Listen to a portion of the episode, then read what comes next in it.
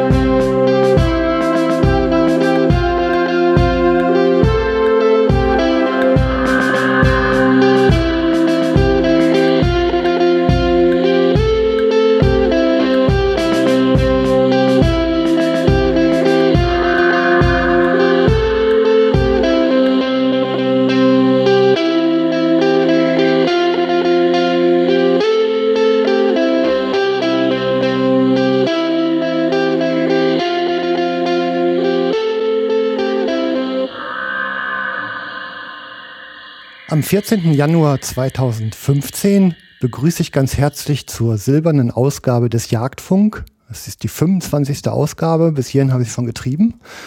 Ähm, schreibt herzlichen Glückwunsch in die Kommentare, dann habt ihr eure Pflicht getan.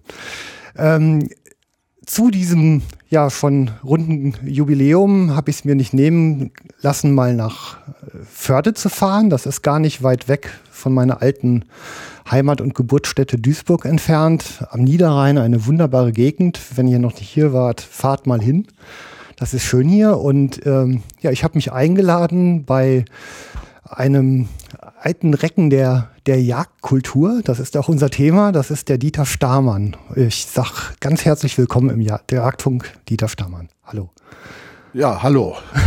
Danke für, die, für den Mut, hier aufs Land zu kommen. Ich ja. freue mich, wenn wir uns ein bisschen unterhalten können. Ja, die Jagd ist nichts für feige Menschen. Ne? Bisschen, ja, das ist richtig. Ein bisschen Mut und Tatkraft gehört auch dazu. Gehört dazu, ja. Klar, und so komme ich dann hier hin. Ähm, Herr Stamann, wie ist denn so Ihr Werdegang? Waren Sie immer hier in der Gegend oder ähm, hat Sie irgendwann mal das Leben hierhin verschlagen? Ja, das hat mich hierhin verschlagen, zu meiner Freude und äh, ich fühle mich hier auch sehr schön zu Hause. Das lässt sich schon daran erkennen, dass ich hier auch 20 Jahre lang Hegeringleiter war in Förde. Okay. Und das auf ein, einem Bauernlandschaft, äh, was ja heute nicht so ganz einfach ist. Ja. Eigentlich bin ich Niedersachse, ich bin in Niedersachsen geboren. In welcher Ecke da? Und äh, ja, das ist eine unbekannte Ecke, das ist zwischen Nienburg und Diepholz. Okay. Ein Mensch mit minderen Geistesgaben, er wollte sie ausgebildet haben und stieg aus seiner Torfmoorkuhle nach Diepholz zur Graf Friedrich Schule. Die Torfmoorkuhlen waren aber auch dann schon meine erste Sehnsucht, denn äh, meine kleine Stadt Sulingen, wo ich geboren bin, liegt mitten in Moorgebieten und äh, die Moore waren, als ich dort als, Jung, als Schüler aufwuchs, noch etwas ganz Wunderbares. Da gab's Birkwild noch, da gab's die fleischfressende Pflanze sogar, mhm. für die Jungs natürlich ganz hervorragend. Und als Kind habe ich mir so ein Ding geklaut, natürlich aus dem Moorgraben zu Hause als Fensterbank gestellt und mit Fliegen gefüttert. Aber das waren wohl nicht die richtigen Fliegen, jedenfalls ist er eingegangen. Ja, es gibt hinreichend viele Möglichkeiten, Nein. irgendwas falsch zu machen mit Pflanzen. Ja. Ne? Ja. ja ich habe dann dort auch 1955 schon Yachtschein gemacht, ziemliche Ecke her. Hm, wie viel haben wir denn heute? Neun, was sind das denn? 2015, äh, 55, mein Gott. mein Gott, ja, 60 Jahre, ne? Ja. äh, habe dann aber in Kiel studiert, äh, Volkswirtschaft, und bin dann in, das, in Harz gegangen, berufsmäßig, in der Eisen, äh, in den Metallbergbau und Metallhüttenwesen ja. und von da von Blei und Kupfer und Zink bin ich dann übergewechselt hier nach an den Niederrhein zum Aluminium und äh, na gut, und hier war habe ich dann meine Karriere zuletzt als äh, Geschäftsführer und Werksleiter einer Aluminiumhütte beendet. Hm, okay. Wo muss ich sagen, ich sehr gerne war und äh, mit dem Betrieb habe ich sehr gerne gearbeitet. Das hat mir viel Spaß gemacht. Ja eigentlich schade, dass ich aufhören musste. Ja, irgendwann fängt Arbeiten ernsthaft ja. an Spaß zu machen. Das ist ein eigenartiges Phänomen. Aber das ist, eigenartig, kann ich Ihnen ja. sagen. Die letzten zehn Jahre, als ich dann auch Boss war, war das war richtig schön. Und die Leute haben äh, sehr gut mitgearbeitet. Ich hatte sehr tüchtige Leute. Und äh, es ist ja hier im, jetzt sind wir ganz verkehrt, aber Egal. in äh, dieser Gegend äh, gibt es ja eben erfahrene Arbeiter aus ja. der Thyssen-Hütte und so weiter. Und mit den Leuten kann man arbeiten. Nicht? Das ist anders, als wenn Sie irgendwo in der Dorfmokule Leute haben, ja. die sind industrielles Arbeiten nicht gewöhnt. Und äh, das war hier für mich auch ein, ein sehr angenehmer Eindruck. Die Leute waren zwar ruppig, aber sie arbeiteten. Die, ja, die haben aber wussten. Herz. Ne? Die Ruppigkeit ist mit viel Herz verbunden. Also das sie taten was. ihren Job und ja. Äh, ordentlich. Wir haben, ja. naja, wir kommen sonst zu weit ab vom Thema. Aber Zeit haben wir ja genug, insofern. Ist ja, jedenfalls habe ich dann hier auch äh, ja. bei den Bauern äh, jachtlich eine gute Aufnahme gefunden, wie gesagt, und war dann hier 20 Jahre Hegeringleiter, auch mit viel Spaß. Und äh, bei den Bauern gehört ja schon ein bisschen Geschicklichkeit zu, wenn man da Spaß haben will. Die sind ja etwas bei der Yacht auch sehr etwas schwierig manchmal. Aber das hat alles prima geklappt und wir haben heute auch noch ein hervorragendes Verhältnis. Leider eben, und da kommen wir langsam schon auf unser Problem, ist die Umwelt, man muss schon sagen, praktisch und geistig nicht mehr so, wie man das eigentlich gerne haben möchte. Ja, ja gut, ich sag mal, es ist ja alles gestaltet, ne? Und ja. ähm, ich meine, das ist ja auch ein Bogen, den wir mit diesem Thema heute spannen wollen. Ähm, vorab noch ähm, die, die jagdliche Infektion. Hatten Sie die in der Familie? Na, äh, eigentlich nicht. Mein Vater war Angler, auch nicht sehr äh, intensiv, aber er fing gerne mal ab und zu ein Hecht und ein Aal. Ja. Damals natürlich äh, längst nicht nach den Vorschriften, wie das heute so ist. Und er hat mich dann auch in die Urgründe der Angelei eingeführt. Ja. Und äh, von da aus äh, ging das dann natürlich in Richtung Yacht, aber auch äh, von der Ornithologie her. Ich war sehr interessiert äh, an der Vogelwelt. Wir hatten, wie gesagt, ja in unserem Moor noch Birkwild. Wir sind nachts um drei mit meinem Freund, wie wir mit 16 waren, nachts um drei rausgefahren zu Birkhanbalz im April. Hm. Das war ganz wunderbare Morgende dort, ach, die es leider ja heute auch nicht mehr gibt. Mhm. Die Moore sind äh, trocken, die Birke, Birk, das Birkwild ist weg, mhm. leider schon lange. Und auch die sonstige Vogelwelt im Mai, im, im, im April, Mai war ja der große Vogelzucht, die bei uns dann der da uns natürlich durch die Moore ging. Die Kraniche kamen und äh, alle möglichen. Äh, der große Brachvogel war natürlich auch ein, ein Symbolvogel bei uns mit ja. seinem äh, Georgel, ja. wenn er morgens, äh, wenn er morgens dann aufstand oder aufwachte dadurch äh, kam ich natürlich dann auch sehr bald zur Yacht, wobei dann die dortigen älteren Jäger dann auch so ganz vernünftig waren und mich dann eben mal mitgenommen hatten. Ja. Okay, ja, und dann hat man. Und da kam man natürlich dann langsam doch in Gang und lernte auch notfalls noch einen Schnaps trinken bei den Bauern, was schon immerhin Anerkennung verschaffte. ja, man braucht das als Schmiermittel durch das dicke Brett, um ja, nach die Sonne genau. zu sehen. Ja, ach, das, ja. Klar. Ähm, ja, als, äh, als Volkswirt, ne? Ähm, ja. Als Volkswirt sind Sie ja eigentlich eher ein Mann der Zahlen, ähm, ja. gleichzeitig ein Interesse für die Natur und zudem ja auch noch ein ja ein historisches, philosophisches Interesse. Ja, Geschichte war sowieso immer mein Lieblingsfach habe ich auch eine Eins gehabt im Abitur. Was früher was bedeutet. Heute ist ja eine Eins nichts mehr, aber damals. Ach, jetzt werten Sie unsere Kinder nicht so ab. nee, die, nicht die Kinder, die, Lehrer, die Lehrer. Die geben doch heute so schnell alles raus. Damals die, naja, damals eine Eins war schon ganz schön was. Mhm, okay. Und äh, ja, das dann in Verbindung mit, äh, dem, ja. dem, Philosophischen, also ist das so ein, Sie sind so ein Mensch, der sich in die, in die Themen so hineindenkt und immer diese, diese Warum-Frage ja. stellt, diese furchtbare? Ja, nach der Pensionierung hier, das ist ja leider auch schon wieder zwölf Jahre her, habe ich äh, praktisch mich bewusst mit Philosophie praktisch studiert. Ja. Privat. Okay. Habe überlegt, ob ich zur Uni gehen soll oder nicht. Und da habe ich gesagt, da hast du bei der Uni hast du wieder so, naja, Typen, die dir nicht gefallen als Professoren, mach es lieber alleine. Und dann habe ich äh, das eben, das kann man ja heute wunderbar über die Medien und über Internet, ist ja alles überhaupt kein Problem, in die Literatur zu kommen, habe ich dann erst mal zwei Jahre für mich hinstudiert. Hier. Mhm. Neben der Yacht natürlich. Ja und äh, mich da reingearbeitet und äh, das äh, führte natürlich dann natürlich mit der Yacht auch gleich wieder dazu, das zusammenzubringen und mal gucken, was haben die denn früher gemacht und so und warum haben die das gemacht. Und dadurch kam ich dann eben auch zur Yachtgeschichte ein bisschen und zur mhm. Yachtkultur. Okay. Da sind wir jetzt. ja, da ist halt so, wie du die, die Billardkugel an den Banden entlang. Ja, ne? muss man äh, hin und her spielen. und ja, und es hört ja auch nicht auf. Ähm, um jetzt vielleicht einfach mal einzusteigen, dieser, dieser Kulturbegriff, äh, also um den jetzt mal als These, der definiert sich ja eigentlich ähm, als die, die Fertigkeiten und Kenntnisse, wie, wie man seine Umwelt gestaltet. Das ist doch eigentlich so mal eine relativ weit gefasste Definition von Kultur in etwa, ne?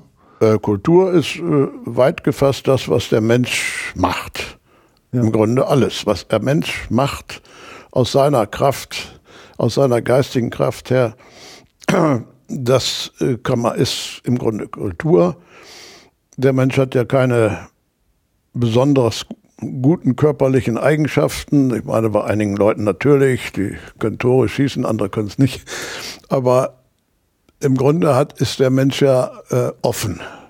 Er ist nicht darauf angewiesen, auf seine dicken Muskeln. Er ist nicht darauf angewiesen, dass er schnell rennen kann und so weiter. Er ist offen und äh, muss sich im Grunde alles selbst erarbeiten oder auch erarbeitet haben aus der Vergangenheit. Mhm. Und äh, das ist eben das, was wir dann als Kultur bezeichnet. Im Gegensatz zu eben Natur. Ein Fuchs, der, der kann alles mit seiner Yacht. Der hat anständige Zähne, der kann anständig äh, hören, der hört die Mäuse pfeifen. Äh, rechtzeitig, sowas können wir alles nicht. Wir mussten uns helfen und wir haben uns geholfen eben mit der Kultur. Der, mhm. der Mensch hat sich geholfen mit der Kultur. Also eine, ich sag mal, die Entwicklung der Fertigkeiten ist beim Menschen ja ab irgendeinem Zeitpunkt, den wir jetzt mal noch unbestimmt lassen, ja sehr, sehr stark und sehr schnell äh, vorangeschritten.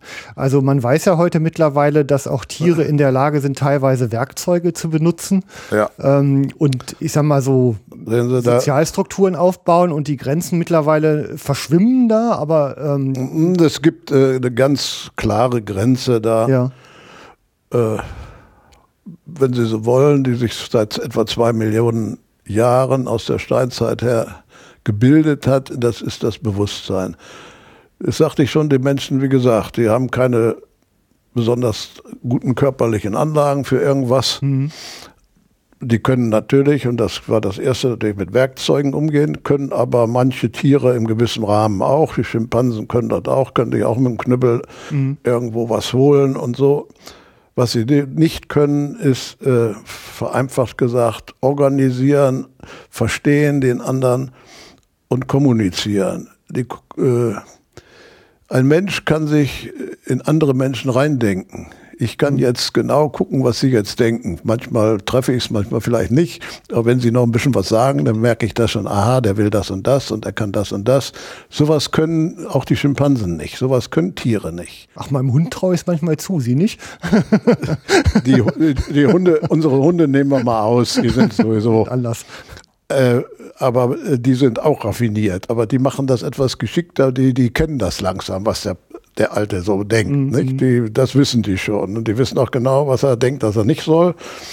Und da äh, richten die sich auf. Aber das ist eine Gewohnheitssache. Der Mensch kann überlegen, kann und äh, er kann nicht nur reingucken, was andere denken, machen möchten, das geht natürlich darauf, er kann überlegen, was können die Tiere machen, was würden die mhm. machen, was macht der Hirsch denn jetzt? Verdammt, geht er, warum geht er denn darüber? Na klar, der Wind kommt so rum, dann muss er so gehen und diese ganzen Überlegungen mhm.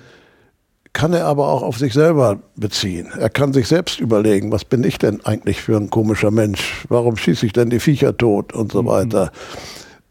Er kann äh, damit äh, seine Untaten und seine guten Taten natürlich auch selber erkennen und ist dadurch moralfähig.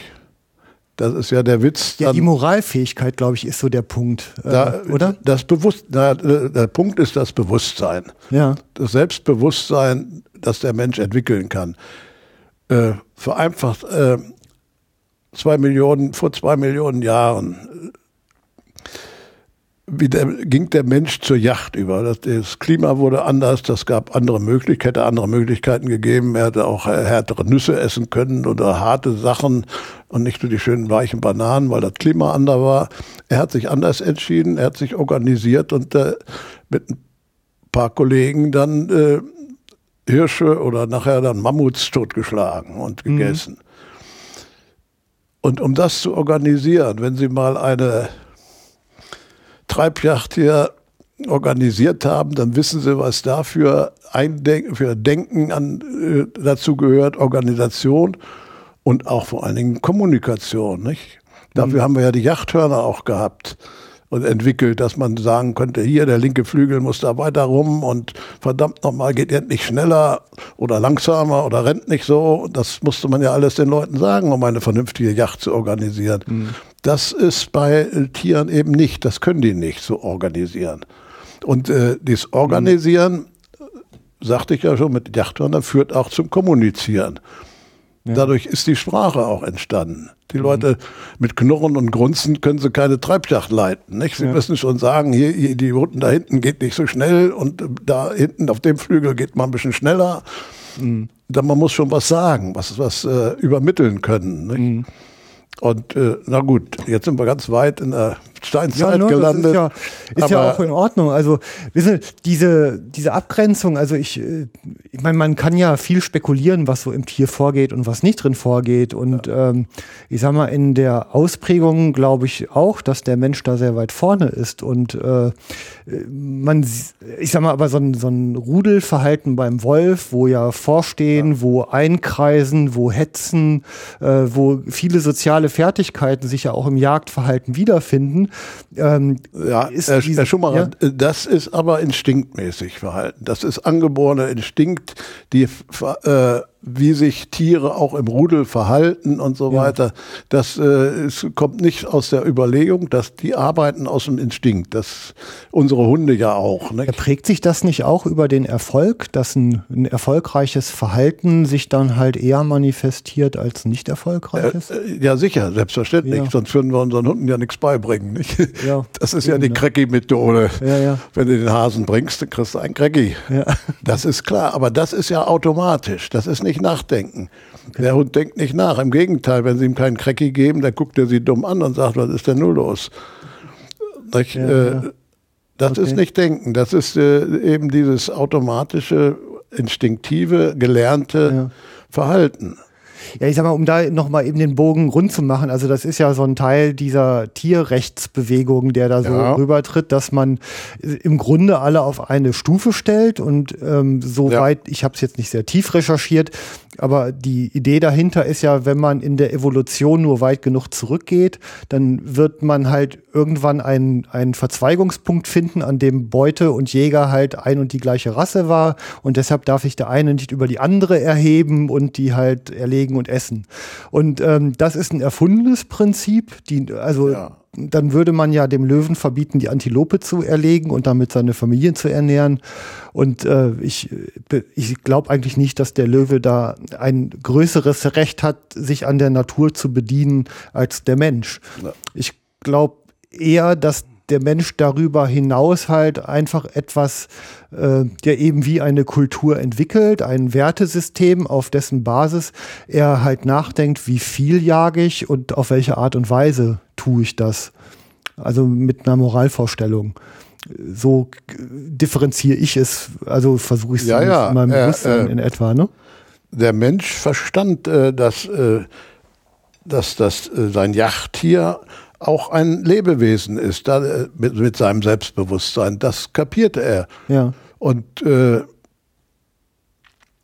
damit äh, versenkte er sich da natürlich in das Tier rein und kam natürlich auch zum Schluss, naja, ich mache auch nicht tot sein. Das Tier sicherlich auch nicht. Habe ich da was Schuldhaftes gemacht? Mhm. Ja. Und dadurch kam er dann auf diese Moralgeschichte. Er dachte, mh, hm, ist vielleicht böse, was ich da mache. Und da muss ich äh, was zur Versöhnung machen und sowas oder umgekehrt, ich muss das äh, vernünftig ja. verantworten, was ich mache. Meine Familie ernähren, aber auch nicht die Tiere ausrotten. Schutz sind, sind wir bei der Hege, mhm. nicht? Also ich habe äh, in, also auch zu einer anderen Sendung mal, habe ich irgendwie eine Geschichte der Blackfoot-Indianer, die haben halt wild über Klippen getrieben, dass es abstürzte und ähm, ja unten wahrscheinlich halt eben die Überlebenden noch erschlagen. Also was eine Jagdtechnik war, die mit den zur Verfügung stehenden Mitteln halt überhaupt nur möglich war. Ansonsten kriegt man ja die Büffel, die Antilope überhaupt nicht. Ne? Also, no, äh, also das ist sehr erstaunlich. Zur Zeit, in der es stattfand, meine ich jetzt nur. Ja, ja, in der Zeit, wenn wir mal rechnen, von zwei Millionen bis äh, zur ja. äh, zur Agrarrevolution vor 10.000 Jahren. Nee, nee, das ist ja das Erstaunliche. Die, äh, unsere Vorfahren, Jäger, die haben äh, Mammuts gejagt direkt mit dem Speer und so. Mhm. Und, und äh, aber auch nur, weil sie eben in der Lage waren, sowas geschickt zu organisieren. Das ist ja der Punkt, ja. was ich immer mit dem Selbstbewusstsein. Sie wussten ganz genau, wenn ich das mache, passiert das. Nicht aus Instinkt. Sie ja. mussten überlegen und äh, mit ihren drei oder okay. na, 10, 15 Leuten aufteilen. Geh du mal darum oder scheuch den mal jetzt so rum. Dann kommt er in den Sumpf und da kann man besser absperren. Mhm. Die haben äh, äh, nicht nur das mit den über die Klippen stürzen, hat es ja hier bei unseren Vorfahren in Frankreich auch gegeben. Da gibt es ja den berühmten Solitré-Felsen, wo die mhm. unten dann äh, 10.000 Pferde, tote Pferde gefunden haben oder die Reste, die Knochen, okay, nicht? Ja. Das gibt, das ist, ist natürlich auch eine Jachtmethode. Ja. Oder, aber das ist das Erstaunliche. Oder der, mit dem Höhlenbären, das ist unglaublich. Die, mhm. diese kleinen, mickeligen Menschen, die haben diese riesen Höhlenbären angegriffen. Die mhm. haben sich, sich nicht vor denen versteckt. Die mhm. sind denen in die Höhle gefolgt und haben die mit, weiß ich, Steinen mit einer bestimmten Taktik, die wir auch nicht alle ja nicht genau kennen, mhm. erlegt. Das, mhm. äh, die, diese organisatorische Fähigkeiten hat der Mensch unheimlich gut damals genutzt. Ja. Und er ist damit ja immer weitergekommen. Das ist ja über Hunderttausende von Jahren gegangen, muss man mhm. ja sehen, da die Entwicklung. Ja. Bis hin denn schließlich, bis er seine Landwirtschaft organisiert hat. Ja, ja. Also ähm, was mir auch noch in den letzten Wochen mal über die übers E-Mail-Konto gestolpert ist, ist ähm, dass das älteste Relikt, was auf jagdliche Tätigkeit hindeutet, hat man in Afrika, ich, bin, ich glaube in Äthiopien gefunden, 280.000 Jahre ist die Schätzung, ist es alt. Also eine, eine hm. Speerspitze im Spektrum der Nein, Wissenschaft. Da gibt's ach, da gibt's hier bei uns Lehringen bei Hannover ist eine eine Lanze gefunden worden, auch noch schön demonstrativ. Die steckte in einem Waldelefanten drin. Okay. Äh. Und äh, das ja. äh, schätzt man auf 400.000 Jahre. Ja, also, ja, das waren die Vorgänger der Neandertaler, die das da getan hatten. Okay. Die haben mit einer Lanze, 2,20 Meter lang oder so, sich an so einen riesen Waldelefanten rangewagt. Nicht? Also Jagen ist eigentlich die älteste Kulturtechnik, die es gibt. Die ist, ne? ist, ja, ja. Daraus äh, hat sich ja alles andere dann entwickelt. Nicht? Ja. ja gut, wenn man das Sammeln, ist es ja auch eine Kulturtechnik, aber Sammeln von Früchten ist eine einseitige Sache. Nicht? Das kann äh, die Familie ja. machen oder die Mama alleine, die kann die Kräuter aufrupfen, da brauchen sie keine Organisation zu und niemanden zu scheuchen und niemanden den Weg zu verlegen. Hm. Das, äh, das bringt nichts organisatorisch. Nicht? Das bringt die Organis oder hat die organisatorisch nicht weitergebracht. Mhm. Wohl aber die Yacht. Ja. Diesen Speer da in, von Lehringen, dem Waldelefanten in den Bauch zu kriegen, da gehörte schon einiges dazu. Ja. Das können wir heute nicht mehr. Mit unseren Zielfernrohr und Nachtgeräten und all dem ganzen Zirkus. Das ist ziemlich lächerlich, was wir da machen dagegen. Äh, ja, da gibt es ja auch ähm, Gegenbewegungen zu, ja, ne? aber ja. anderes Ding. Ähm, was ich noch eben kurz erwähnt haben wollte, also ich habe da jetzt keine Quelle für, aber was mir äh, mehrfach zu Ohren gekommen ist, ist, dass mittlerweile auch ähm, biologisch belegt ist, dass die Gehirnentwicklung des Menschen ohne die proteinhaltige Ernährung aus Fleisch überhaupt nicht denkbar gewesen wäre. Ja, das ist äh, mit, dem, mit der Umstellung, wie gesagt, auf Yacht, klimatisch bedingt, man schätzt so vor zwei Millionen Jahre, mhm. hat der Mensch natürlich mehr, konnte er Fleisch essen. Erstmal äh, war das äh, erheblich eiweißhaltiger als diese als Kräuter oder Nüsse oder Bananen. Und äh, das hatte auch noch andere Folgen. Er musste nicht so viel kauen, ganz simpel. Mhm. Und weil er nicht so viel kauen musste, wurden seine äh, Gebiss, das kann man ja so schön aus den, äh, aus den äh, archäologischen Funden sehen, wurde sein Gebiss schwächer, kleiner. Mhm. Mhm. Und weil sein Gebiss kleiner wurde, wurden die Muskeln hier an der Backe schwächer. Okay. Und damit, die da oben am Gehirn befestigt sind, und äh, damit hatte das Gehirn weniger Belastung.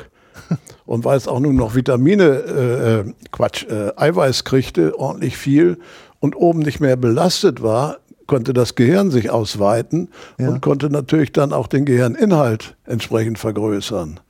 Mhm. Wir haben, äh, die Schimpansen hatten, also von denen sich ja der Mensch irgendwann nicht von den Schimpansen, sondern von den gemeinsamen Vorgängern abzweichte, mhm. da, haben wir so ungefähr 400 Gramm Gehirngewicht und der Mensch 1450 Gramm. Mhm. In den ganzen zwei Millionen Jahren hat sich dann das auch eben physisch durch das Fleischessen, durch die Zähne-Schrumpfung, ja. durch die Muskelschwäche und die Gehirnausweitung weiterentwickelt. Ja, ja, ja, das ist eigentlich eine ganz logische und schöne Geschichte. Nicht? Gefällt natürlich den Vegetariern gar nicht. nicht? naja, es gibt ja diesen blöden Witz, ne, das äh, wäre ein Wort aus dem Indianischen und heißt zu doof zum Jagen. der wurde dann Vegetarier, ja gut. Okay. Ähm, Gibt es denn aus diesen urzeitlichen Jagden schon Hinweise auf, auf kulturelle äh, Wertesysteme? Also, ähm, ja. sag mal, dieses Interagieren mit, mit der Beute auf das, einer. Das ist natürlich der Bereich, deshalb bin ich da ein bisschen orientiert, wo ich mich in den letzten Jahren mit befasst habe. Ja. Es gibt zunächst natürlich äh, kein, zunächst versuchten die überhaupt noch was zu kriegen. Es gibt aber schon bei den Neandertalern, also die Neandertaler tauchen so auf 150 vor Christi, hm. na, oder vor 100.000, versimpelt, vor 100.000 zu 150.000 Jahren hier bei uns. Die hatten schon bestimmte äh, äh, Bestattungsriten, die kriegten schon mal äh, irgendwas mit ins Grab oder so, zumindest mit Farbe äh, wurden sie bestrichen und so. Das gab schon so erste Kulturhinweise. Hm. Mit der Yacht direkt äh, kommen wir natürlich dann erst äh, in der äh, jüngeren Steinzeit. Äh, ich erwähne hier die, die Höhlenmalereien hm. von der Cro-Magnon-Menschen. Das war auch eine andere Menschenrasse, die so um 40.000 vor 40.000 Jahren hier in Mitteleuropa einwanderte, aus Afrika wahrscheinlich. Mhm. Und äh, die dann diese auch Jäger waren, ganz äh, intensive Jäger und äh, diese Höhlenmalereien äh, machten. Mhm. Man weiß nicht so ganz sicher, ob es Yachtzauber war, das vermutet man aber, weil es eben immer Yachttiere waren, zum Teil auch jagende Menschen.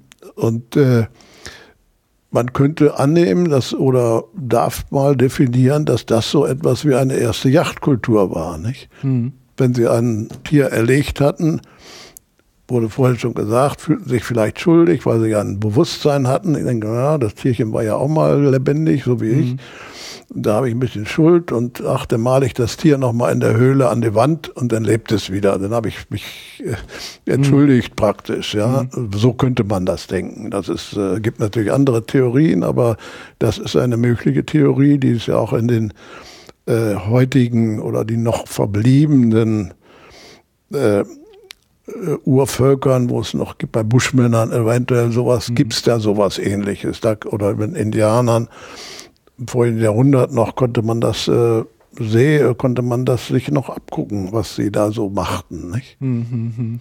Und äh, deswegen, also die erste richtige Yachtkultur, würde ich sagen, das war so 40.000 vor, äh, vor 40.000 Jahren, die dann natürlich in ganz wunderbaren Gemälden in diesen Höhlen Lascaux und äh, ihr Cro-Magnon äh, zu sehen ist oder beziehungsweise nicht mehr zu sehen ist, weil man das nicht mehr, äh, weil man diese Höhlen zumachen musste, mhm. weil der menschliche Kohlendioxid diese Bilder kaputt machen würde sonst. Mhm. Aber es gibt ja wunderbare Bilder von der Dokumentation. Das könnte man schon als eine Art Yachtkultur sehen. Mhm. Okay. Als eine erste. Ja. Also die, als, also diese, diese Phase, wo ja eigentlich immer so ein, ja, so ein sehr unmittelbares äh, Umgehen mit der Natur, wie sie war, ja noch stattgefunden hat, ähm, wurde dann ja abgelöst von einer Ära, in der ja die Landwirtschaft und Viehhaltung erfunden wurde. Und jetzt Richtig. hat, war das ja also ein Zeitraum also so fünf bis 7.000 Jahre habe ich so, aber vielleicht auch mhm. 10.000 vor Christus so ungefähr. Es ist ja eigentlich eine vergleichsweise kurze Episode jetzt so in der ja. ganzen Menschwerdung, über die wir hier reden. Das ist ja. ja, eigentlich, da wurde, ich sag mal so, die, die ersten Keime von Zivilisation sind da ja quasi entstanden. Und ähm, Jagd hatte jetzt ja auf einmal die Funktion, das eigene Schaffen gegen die Einwirkungen der Natur auch zu verteidigen. Also nicht nur die nackte Ernährung, sondern ich muss meine, meinen Landstrich, den ich beackere, gegen die Wildtiere verteidigen. Ich muss, meine Zuchterfolge gegen wilde Einkreuzungen auf einmal verteidigen. Und damit sind ja, ähm, hat das ja wirklich eine neue Funktion bekommen. Ne?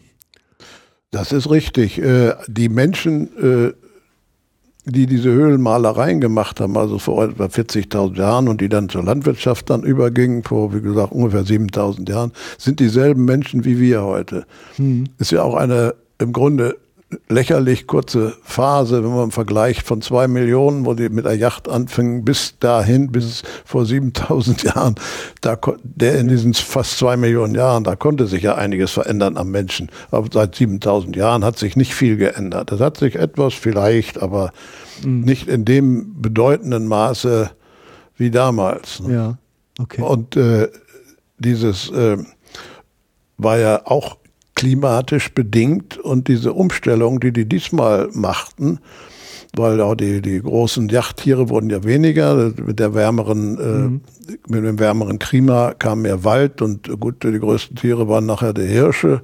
Ja. Und das brachte natürlich nicht so furchtbar viel Fleisch. Und äh, da musste man sich was, und man, vor allen Dingen die gar nicht in diesen riesen Massen mehr da man musste sich eben was einfallen lassen und da hat man sich die Landwirtschaft einfallen lassen, nicht, wenn man das mal etwas simpel sagt. Ja. Da hat man gesagt, ach, wir können die Pflanzen ja auch mal züchten und so, nicht? Und die Tiere selbst züchten. Und das ist richtig, die Yacht äh, war eigentlich dann nur noch so ein bisschen für die Ernährung, nur noch so ein bisschen Zusatz. Wenn man mal einen Hirsch kriegte, war natürlich schön, wie heute auch.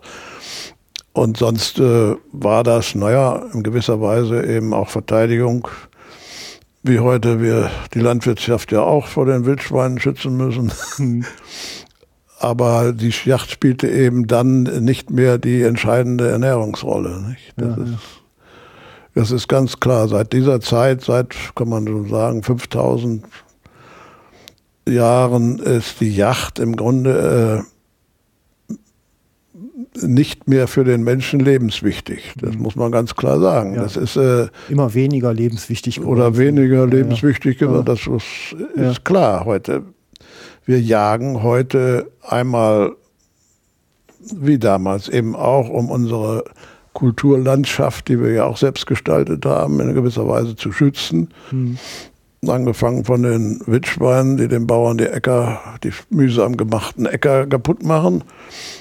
Äh, natürlich auch äh, Seuchen und so weiter vom, mhm. zu vermeiden. Füchse übertragen ja auch, das ist ja alles bekannt. Und äh, ernährungsmäßig äh, ist das äh, im Grunde nur so eine Zugabe noch. Mhm. Das muss man ganz klar sagen. Und äh, nicht nur eine Zusage, es ist äh, eine Freizeitbeschäftigung auch. Mhm. Ja, gut, da kommen wir dann vielleicht Aber später noch raus. Also wir haben ja noch ein ja. paar tausend Jahre vor uns. Haben wir noch. Ach ja, wir sind noch, gut, gut, wir sind noch nicht hier. Wir sind noch nicht angekommen, nein. Ähm, ist ähm, denn dieser Abschnitt, ist das etwas, was sich ähm, in irgendwelchen kulturellen Dingen schon widerspiegelt? Kann man das an irgendwelchen Stellen schon sehen?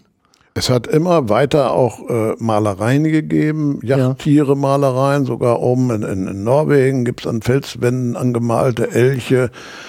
Die Leute waren immer, wenn sie auf Yacht gingen, auch irgendwie seelisch damit be beschäftigt und mhm. haben Ausdrücke gesucht dafür und haben auch, das ist ja nachher auch äh, eine Fortschritt dieser äh, Schuldgeschichte, sie haben einen Teil des Opfers äh, den Göttern gewidmet. Mhm. Das war von Anfang an, oder sagen wir mal von Anfang an, haben die Menschen, haben die Jäger dieses Art Schuldgefühl gehabt, dass man ja nun den anderen Lebewesen ja. getötet hat, was ja nur stimmt, und äh, dass man da was tun müsste, um das wieder gut zu machen. Und äh, das hieß dann also in früherer Terminologie eben, man muss die Götter versöhnen wieder, sonst sind die Götter böse. Anfangs äh, die magischen äh, Götter, nachher aber auch ganz bewusst. Äh, bei den äh, Griechen musste auch der Artemis ein Yachtopfer gebracht werden, sonst äh, ging das schief mit der Yacht. Mhm. Das hat sich gehalten bis eben heute zu unseren bestimmten Sitten, die wir haben, die eingehalten werden müssen. Ein sind wir doch bei der Gegenwart angekommen. Ja, vergleichbar, bremsen. vergleichbar ja. ein, ein eine formelles äh, Verblasen der Strecke, um damit auszudrücken, ja, ja, wir achten die, das Wild, mhm. und, aber es musste jetzt auch äh, in gewisser Menge erlegt werden. Mhm, okay. Ähm, Jetzt gab es eigentlich dann eine weitere Zäsur. Also bis dahin war ja Jagd ein, ein Jedermannsrecht sozusagen. Also es gab ja kein Rechtssystem in dem Sinne, aber ich sag mal, ich konnte, bin aus dem Ei geschlüpft und konnte mich draußen ja. an Mutter Natur im Grunde bedienen und äh, ja im Rahmen meiner Sozialisierung mich dafür dankbar zeigen und alles war gut. Und jetzt hat es ja eine Zeit gegeben, da kam ja, ich sag mal, so eine Sozialstruktur in den, äh, bei den Menschen halt auf und dann hat sich das mit dem Jagdrecht ja irgendwann verschoben und zwar immer weiter nach oben, ne? Mm, äh, ja, das, Yacht, das Jagdrecht war aber von Anfang an immer ein bestimmtes Eliterecht. Auch bei den ersten Bauern und so die sich dann zusammenschlossen. Da waren dann immer ein paar tüchtige Leute, die mussten das mit der Yacht machen. Das konnten ja auch nicht alle so gut. Ja. Und das äh, bildete sich gleich äh, raus, auch in den, wenn wir die großen Kulturen äh, in Mesopotamien und äh, Ägypten sehen, der große Herrscher war zugleich der große Jäger. Okay. Nicht, äh, äh das äh, wurde, ging dann so weit sogar, dass eben der, der König oder wie immer nur die Löwen jagen durfte. Mhm. Weil er war nur fähig, einen Löwen zu jagen und äh, um Gottes Willen, das durften keine niedereren Leute tun, sonst würden die ja das Recht eines Königs für sich in Anspruch nehmen.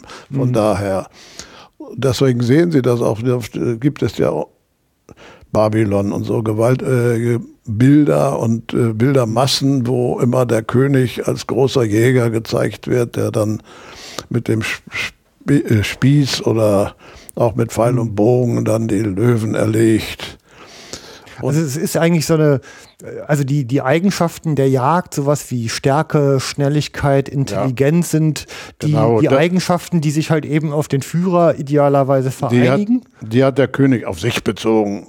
Ja er war der Große und er konnte das, nicht? Und mhm. die anderen mussten das glauben, die wurden dann auch in diesem Glauben gehalten, nicht? Das ist ja. klar. Okay.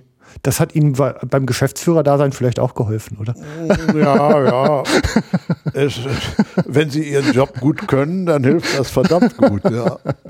Okay. Das hilft verdammt. ja. ja auch noch neulich gelernt, also in, in Afrika ist, ist es ja eben doch noch, so, also auch so, dass, dass Löwen ja zur Verteidigung der, des, der Viehhaltung erlegt werden, wenn sie außerhalb der Nationalparke unterwegs werden.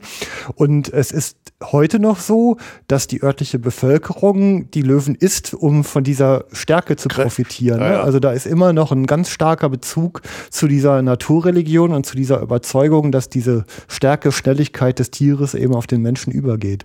Ja, ja, das, äh, das hat sich lange klar. gehalten. Äh, natürlich ein Bruch kam dann mit dem Griechischen, mit dem äh, naja, Erfindung des äh, logischen Denkens und so weiter. Ja. 500 vor Christi rum mit Sokrates und so weiter. Und äh, mhm. da hörte natürlich dieser dann als Aberglauben bezeichnete äh, das Denken auf. Nicht? Man dachte logisch und naja, Löwe ist ein Löwe, der hat eben so dicke Tatzen mhm. und sonst äh, nix. Sonst ist er im Grunde nur ein größerer Mensch oder was immer. Ja, also die Griechen äh, äh, führten dann ja praktisch mehr die sportliche Yacht ein. Für die war es äh, äh, für alle, für na, bei alle, man muss im Altertum immer sehen, alle heißen immer nur die Privilegierten, nicht? Mhm. Äh, für die war es eben selbstverständlich, dass sie Sport, hätte ich bald gesagt, trieben, dass sie jagten und sich als gute Jäger zeigten, das gehörte dazu. Mhm. Wenn Sie so sagen, äh, sagen äh, früher durften alle jagen, was wird ja immer auch von diesem germanischen äh, äh, Recht auf freie Yacht geredet. Mhm. muss man natürlich klar sehen, das galt natürlich nicht für die Hörigen, das galt nur für mhm. die freien Bauern, nicht? Mhm. Und die Germanen hatten ja Höfe mit äh, einem freien Bauern und äh, eine ganze Menge Höriger. Mhm. Also das freie Yachtrecht galt nicht für die Hörigen, das galt auch nur für die freien Bauern natürlich. Mhm. Also das, äh, ja gut, weil es war ja schon eine vergleichsweise Hochkultur war, ne? Also ähm, das war schon eine höhere Kultur ja. und der Bauer musste sich dann äh, im Grunde sein Recht auch verteidigen. Nicht? Wenn seine zehn Hörigen auf Yacht ging, dann blieb ja für ihn nichts mehr über. Nicht? Ja, ja, genau. Insofern ist das immer eine bis gewisse Elite-Sache gewesen. Es ja. ging ja nicht mehr so, so viel. Tiere hatten wir ja nicht, dass alle sich einst äh, mhm. töten konnten. Ja, ja, klar. Ja, ich sag mal, in, in Sachen Altertum, Sie sprachen es ja gerade an, da, da war ja durch die, also durch die Erfindung der, der Wissenschaften sozusagen, also ja. kann man vielleicht so sagen. Verbessern Sie mich, ich versuche mich ja auf hohem Niveau dumm anzustellen ne? und ja. manchmal sack ich ja. mit dem Niveau durch. ah, wir, wir, fangen das wieder. Gut. Ähm, dass ich ja im Grunde eigentlich so ein, dass das Menschsein ja von der Natur abgekoppelt hat. Ja. Ein Stück weit, ne? zumindest innerhalb dieser Kulturen. Das koppelte sich immer weiter ab und äh, ab, wie gesagt, der Zeit der großen Veränderung, sagt man ja um 500, der geistigen Veränderung der Menschheit, mhm. wo überall die großen Propheten, ja Zarathustra und äh, Buddha, das kommt ja alles in dieser Zeit, mhm. äh, dass sie sich von diesem, wenn man so will, Aberglauben abwandten und eben logisch dachten. Mhm. Wobei logisch denken immer noch dabei im Kopf war, äh, du kannst nicht alles machen, was du willst, du musst auch immer die Folgen bedenken. Und mhm. wie gesagt, und dann kommen wir natürlich auch auf die moralische Schiene wieder. Mhm. Dieses, du bist ja. verantwortlich für dein Tun. Da, ja. äh, da wurde ja die Ethik entwickelt von Aristoteles und so weiter. Mhm. Äh, das war alles dieser Fortschritt, dass man jetzt nicht mehr Aberglaube machte, aber sich das alles sehr gut überlegte und mhm. äh, sagte, naja, also so ganz ohne äh, höhere Wein und höhere Glauben geht's auch nicht. Ne? Mhm. Gleichzeitig gab es aber doch, ähm, ja, ich sag mal, die, die Jagd war ja immer noch so ein, ja, quasi ein Ritus zum Erwachsenwerden. Ne? Also für die Jünglinge, die sich an der Stelle ja. beweisen konnten. Ja. Das, das gab es ja, glaube ich, in der römischen wie griechischen Kultur immer noch. Ne? Ja, ja, das äh, können Sie ja sogar hier bei Platon lesen, hm. nachlesen, wie er seine Schüler praktisch von einer, äh, mit dem Yachtbeispiel zum Denken anregt. Nicht? Du musst den umstellen und dann musst du durch das Dickicht gehen und Okay. Das war alles was ganz Vertrautes, Yacht. Nicht? Und ja. äh, weil er das nutzte er dieses Vertraute, um ihm zu erklären, wie kommst du denn philosophisch jetzt auf die Wahrheit? Ach so, das war so quasi die Projektionsfläche auf der, der Weg zur Wahrheit. Der Weg ja. zur Wahrheit ist genau wie die Yacht. Ja. Du musst listig den, die, das Wild umstellen, du musst aber auch dann durch harte Büsche dich durchkämpfen. Das ist manchmal so. Mhm. Und äh, das können Sie bei Platon nachlesen, wie, okay, er, wie er versucht, seine ja. Jungs da dafür zu begeistern. Nicht? Äh, übrigens später ja auch. Das ist ja immer nachher ein, ein, ein äh, Beispiel gewesen, die Suche nach der Wahrheit bei Nikolaus Cusanus, die Yacht nach der Wahrheit. Ja, die Wahrheit. ja, gut. Ja. Äh, was die Wahrheit war, äh, wir kriegen ja auch nicht immer alles, was wir ja. wollen. Der Hirsch hat dann nachher auch nur nicht nicht 14 Ender. Ist, ist ein junger Achter oder sowas. Nicht? Ja. Das passiert uns ja auch. Aber ich habe mal in einem kleiner Einschub in einem, in einem Vortrag die Wahrheit. Jede Wahrheit hat vier Seiten. Meine Seite, ihre Seite, die Wahrheit und das, was wirklich passiert ist. Ja, das ist ja richtig. Und äh, ähm, da äh, kommen wir jetzt, wollen wir ganz modern werden. Ja, ich dachte jetzt eigentlich, ich wollte mich jetzt so langsam in die Feudaljagd vorhangeln. Ach so, also, dann, dann bin ich schon zu weit. Gut, dann also, machen wir erstmal Feudaljagd. ja. Bei der, äh, das habe ich ja hier auch äh, beschrieben, bei der, beim Absolutismus muss man ja sagen, war natürlich auch wieder die Yacht äh, das Repräsentative für den Fürsten. Nicht? Er ja. war der große Jäger, der tat ja nichts. Nicht? Wenn sie bei der, wenn sie so eine äh, Parforce-Yacht nehmen, der durfte ja dann nur hinterher kommen, äh, dick was hermachen und seine eine äh, einen Lauf vom Hirsch entgegennehmen oder verteilen oder sowas. Ja. Nicht? Das, die Arbeit hatten ja die anderen alle gemacht. Das war aber auch der Sinn der Sache. Der Absolutismus hatte ja kein Recht. Es gab ja kein Gesetz irgendwie, dass der, dass der nur der Ludwig XIV. nun König, König sein sollte. Nicht? Nee, nee, der war. Mhm. Der war König. Der war König, weil sein Vater König war und sein Sohn wurde eben König, weil sein Vater König war. Das gab kein Recht. Mhm. Und äh, dieser König und der König musste natürlich, um seine Position zu halten, seine, seinen Adel äh, richtig an der Seite halten. Und dadurch äh, äh, produzierten die praktisch diese Parforce-Yacht-Zeremonien, wo jeder Adelige da irgendwas tun musste.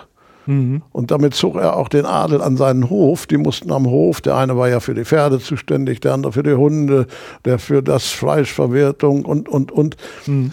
Er beschäftigte seinen ganzen Adel mit dieser Yacht. Mhm.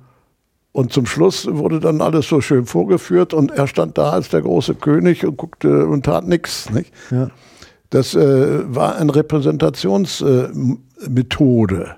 Äh, ja, ja, okay. Die, ähm, aber äh, vielleicht noch einmal kurz vorher dieses, ähm, diese Konzentration des Jagdrechts auf den Adel. Wie ist denn die zustande gekommen? Also die ähm, irgendwann musste ja mal jemand sagen, so ihr Bevölkerung da draußen, jetzt haltet ihr mal ja. schön die Finger still. Ja, ja. Jagd ist jetzt mein Thema.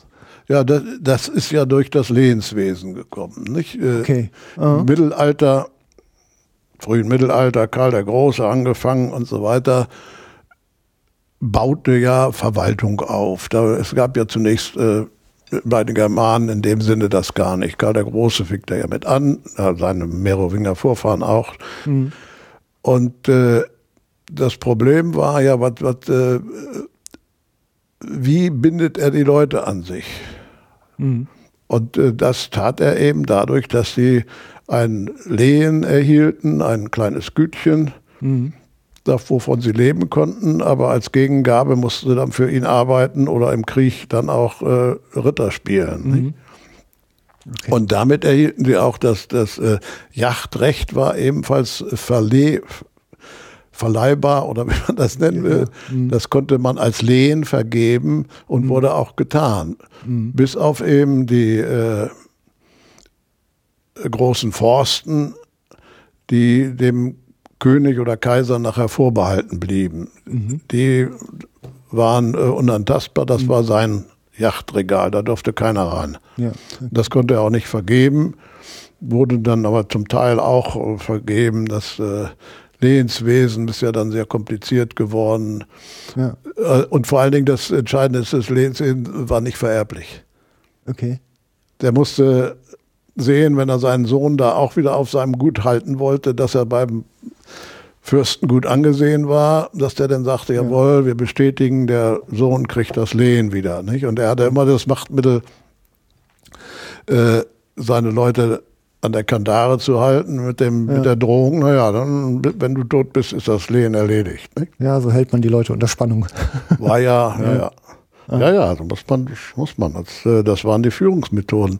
Denn mit Recht konnten die da noch nicht viel anfangen. Nicht? Ja. Also ein Völkerrecht oder Herrscherrecht gab es da jetzt nicht. Und wie gesagt, im Absolutismus schon gar nicht. nicht? Ja, ja. Der konnte jeder den umstoßen, wenn er wollte. Also eigentlich wie damals auch in, im Ägypten, dass halt letztendlich Jagd ein Repräsentationsmittel war was sich dann halt in verschiedenen Ritualen ausdrückte. Also der Absolutismus, ja, der französische halt eben wie gerade geschildert im, im Rahmen der Parforce-Jagden. Die armen Adeligen mussten alle äh, nach Versailles oder so und mhm. eben bei der Yacht helfen. Nicht? Ja, okay. Und damit hielt er die auch an, äh, verhinderte er, dass die sich irgendwo, weiß ich, in Paris oder äh, sonst wo absonderten und, und äh, Aufstand machten oder so. Mhm, okay. Der, er hatte ja kein Recht zu sagen, äh, ich bin rechtlich König. Nicht? Ja. Wenn die ihn umschmissen, dann war er umgeschmissen. Nicht? Ja, das ist halt. Das war der Kampf damals. Nicht? Ja, also und damit, äh, und er bediente sich eben auch dieser Yachtzeremonien dafür. Nicht? Mhm. Ja, äh, Antoine de Saint-Exupéry, wenn ich es richtig betont habe, hat ja gesagt, ein Führer ist einer, der die anderen unendlich nötig hat. Ne? Und das kann man, ja, ja, kann ja, man ja. daran ja sehr schön sehen. Ne? Also sehr wenn dann gut. keiner mehr zur Jagd kommt, ist auch blöd. Das ist auch blöd und dann tun die irgendwas anderes Böses. genau. Ja, bauen die ihre eigenen Königreiche und das genau, ja zu genau. verhindern. Ne? Das ging nicht. Ja, ja. Also neben diesen Parforce-Jagden, die äh, ja in Frankreich äh, stattfanden. Hauptsächlich von Frankreich ausgingen, ja, Gab es jetzt so in unseren Breiten, glaube ich, eher die Einstelljagden, die sogenannten. Ne? Das eingestellte Jagen, die, ja, die deutschen Jäger oder Fürsten waren etwas faul, einige mochten nicht reiten. Ja. Und wir hielten das für zu gefährlich, was sogar sich in den Schriften da niedertut. Es gibt zwei große Yachtbücher. Das eine ist für die Postforstjacht, weil das das Edle ist. Und der anderen sagen, nee, nee, das ist viel zu gefährlich für die Könige, das dürfen die nicht. Sonst fallen die mal vom Pferd und dann ist ihr Königtum kaputt. Mhm. Und die Deutschen hatten sich prinzipiell mehr für das äh, eingestellte Jagen entschieden. Das wurde natürlich von den Franzosen verachtet es ist ja fast dasselbe, was heute so die Staatsforst macht. Nicht? Die dürfen die, mhm. die Yacht, äh, die sich da eingekauft hatten, früher dem die Fürsten kriegten Stand und da standen sie dann rum mit ihrem Gewehr und dann wurde das Wild vorbeigetrieben und sie durften schießen. Was ist das denn anderes, was die heute in der ja. Staatsforst machen. Ja, heute heißt das Drückjagd, ja. Das, äh, wie heißt das? Ja. Äh, ja. Intervalljagd oder ja, Intervall ist ja jetzt noch mal zeitlich sortiert. aber, aber äh, hm. es war praktisch dasselbe. Mhm. Das sehen Sie auch in den schönen Bildern. Die haben da alle schöne Stände. Heute kriegen sie auch so einen schönen Holzsitz da, wo sie sich draufsetzen dürfen und dann mhm. warten, bis sie ihnen das Wild vorbeitreiben. Aber es war doch teilweise auch so, dass man da einen zentralen Erlegungsplatz praktisch eingerichtet hat, also eine Tribüne. Ja, ja, das wurde dann alles äh, auf einem großen Platz gemacht, natürlich. Ja, man musste also ja auch vorher das Wild äh, zusammentreiben mhm. aus großen Bereichen. Nicht? Äh, klar, da musste anständig Wild vorkommen und wenn keins vorkam, dann krieg, wurde der Jägermeister abgesetzt oder kriegte anständig einen mhm. Rüpel, einen, einen, einen, ja. Mhm. Ja, Verweis ins Klassenbuch. Gut, insofern ja, ist noch ja. ein kleiner Unterschied zu der heutigen Yacht, ist ja noch da, nicht? Also diese, dass wir das, das Wild alles vorher zusammentreiben, das scheint ja wohl noch nicht zu sein. Nee, ganz so wild ist noch nicht, aber ja, zumindest man bringt es vor die Stände. es Ne? wird vor die Ja. Stände gebracht. Und Mhm. wenn sie da diese, naja, Ja, da. Wir können uns gleich noch echauffieren. et, etwas, ja, Nee, klar. Ähm, jetzt war diese, diese Adelsjagd äh, ja etwas, was schon über ein paar hundert Jahre so beibehalten wurde.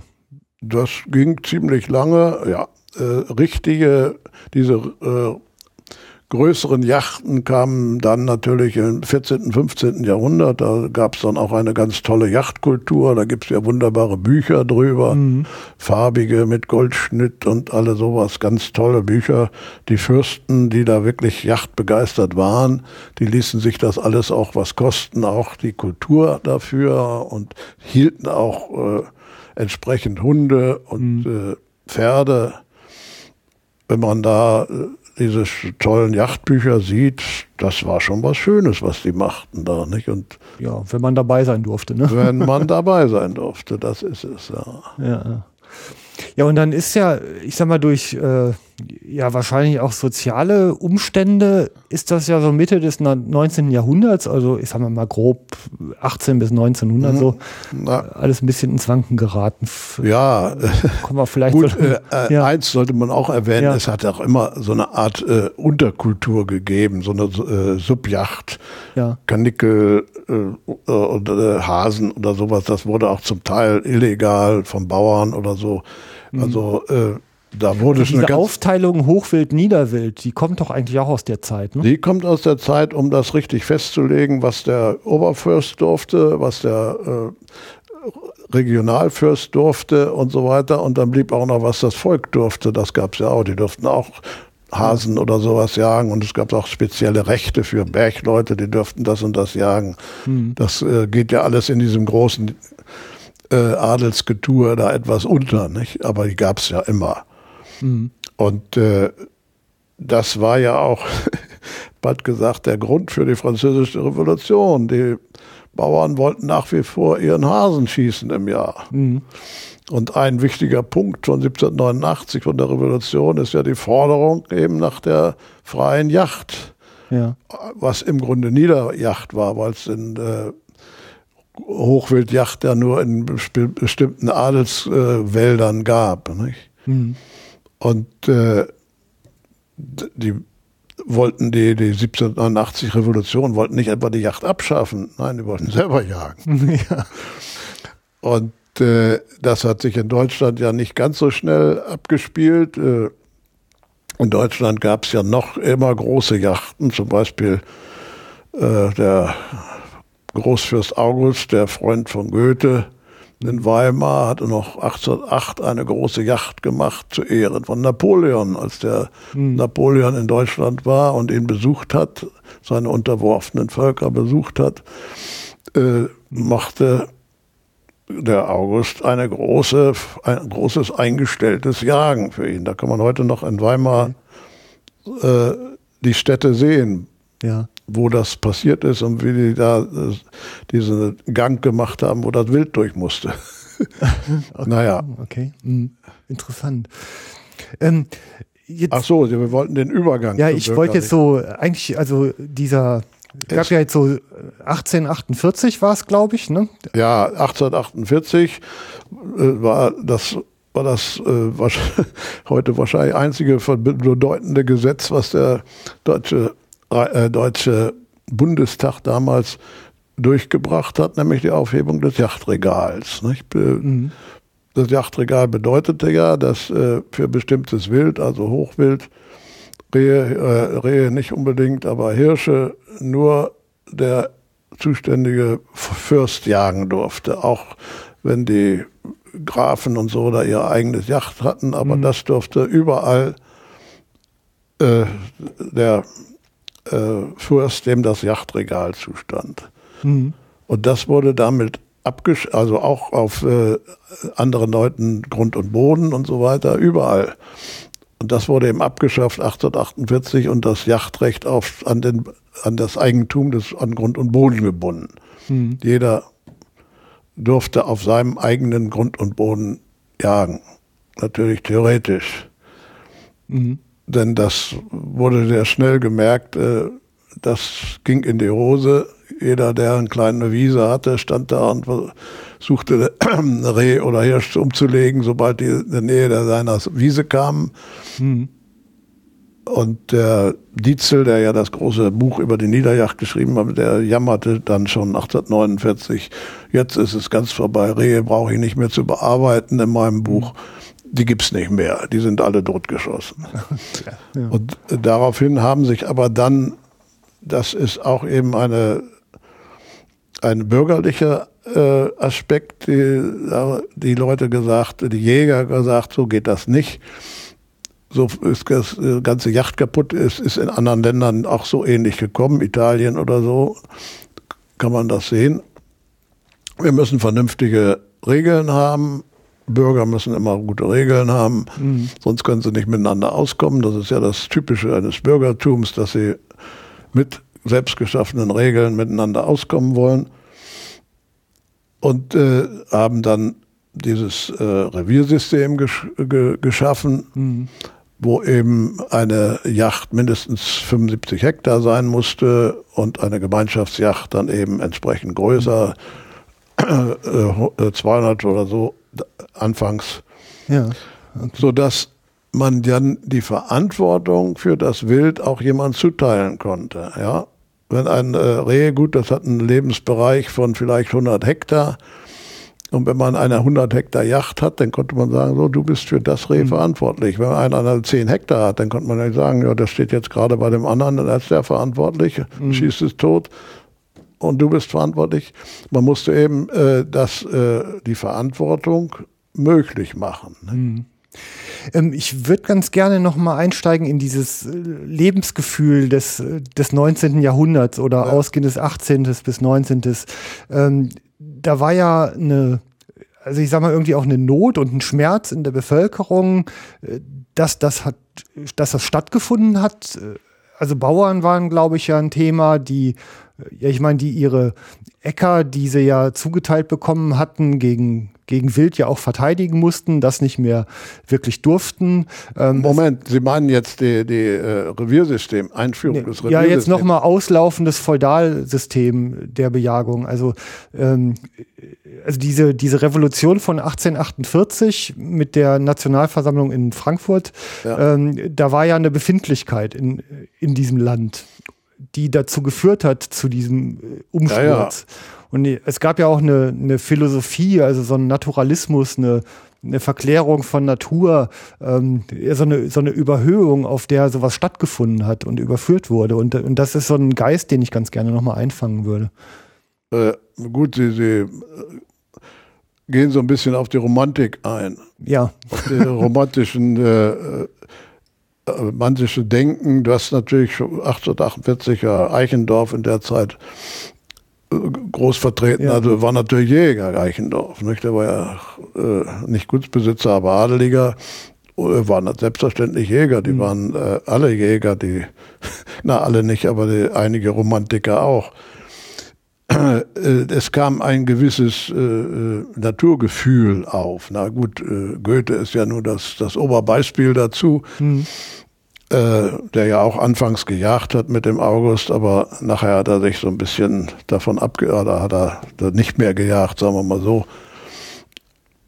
Aber er hat ja dieses Naturgefühl reingebracht in das deutsche, in die deutsche Literatur. Nein, nein, nicht reingebracht. Das ist jetzt nicht literaturgeschichtlich gemeint. Das war natürlich schon etwas vorher. Aber er hat das populär gemacht, so sagen wir das. Ja. Und äh, das hat natürlich, äh, ja, aber in den in der ersten Hälfte des 19. Jahrhunderts natürlich äh, eigentlich nicht sehr gegen die Yacht äh, sich ausgewirkt. Mhm. Gegen die Yacht, das waren mehr die sozialen Probleme, nicht? Das Yachtregal, das da, wie gesagt, bis 48 mhm. der, die Fürsten oder es gab auch schon gepachtete äh, Yachten dann über die Äcker der, der Bauern rumtobten oder mhm. äh, auf den Äckern der Bauern jachten und äh, der oder deren Wild, wie sie meinten, schossen. Nicht? Mhm. Da, da, das kam mehr aus dem sozialen Bereich. Mhm, okay. Die Romantiker, die waren eben auch noch zum Teil, wie gesagt, wie Eichendorf durchaus äh, Yacht begeistert, nicht? Und zogen die Yacht, das Yachterlebnis in ihre romantischen Erlebnisse ein. Mhm. Kann man sagen, dass diese beiden Sachen ähm, sich gegenseitig auch befördert haben? Also dieser, diese Auflösung der sozialen Not auf der einen Seite und dieses romantische, ähm, was dafür sorgte, dass man den Lebensraum Natur, also Natur, diese Verklärung wieder so in den Mittelpunkt des Denkens gebracht hat? Ja gut, das kam ja dann auch, äh, äh, auch äh, literarisch zum Ausdruck. Äh, Brems Tierleben mhm. ist 1856 äh, oder so erschienen. Ja. Die Menschen hatten plötzlich, oder plötzlich kann man da nicht sagen, aber die hatten äh, entwickelten ein anderes Verhältnis zu den Tieren, zu den Wildtieren. Mhm. Das ist, trägt sicherlich dazu bei, dass die Yacht aber einerseits auch populär wurde. Nicht? Mhm. Also man, man hat dem Ganzen, also ich sag mal erstmal diese, diese soziale, das war ja eine soziale Verflachung, Verflachung im Grunde. Ne? Also man hatte das Thema Jagd und Natur, was bislang ja quasi auf eine Person oder ein paar Fürsten ja, halt ja, konzentriert ja. war, ähm, sackte auf einmal durch in, in ein Bürgertum, in eine breite Schicht. Richtig. Und ähm, wobei natürlich das so ein bisschen nachhalte, natürlich, wenn ich jagen darf, bin ich ja auch fast so wie früher ein Adliger. Ja, ja, wollte ich gerade sagen. War also natürlich also, selbstverständlich, das ja. Gefühl war da. Und äh, ist ja sehr schön, ich weiß nicht, äh, ob ich das im Buch gebracht habe, hier mhm. der Kramer Klett, Benedikt von Kramer Klett, äh, mhm. Schriftsteller, Yachtschriftsteller, dessen Großvater äh, ja aus der Zeit 1848 äh, äh, oder in der Zeit lebte und in der Zeit äh, als typischer Bürger eine hm. Maschinenfabrik aufbaute in Nürnberg, ja, nicht? Ja, ja, Kramer, äh, Kramer. Und äh, er verdiente dann, das war ja die Zeit der Eisenbahn auch, äh, mit Schienen sehr viel Geld. Mhm. Und was macht er natürlich? Kauft sich natürlich eine adelige Yacht hm. oder einen äh, riesen Adelsbesitz da, ja. äh, auf dem er dann die Yacht ausüben konnte. Nicht? Ja, okay. Das, äh, die Bürger waren praktisch oben.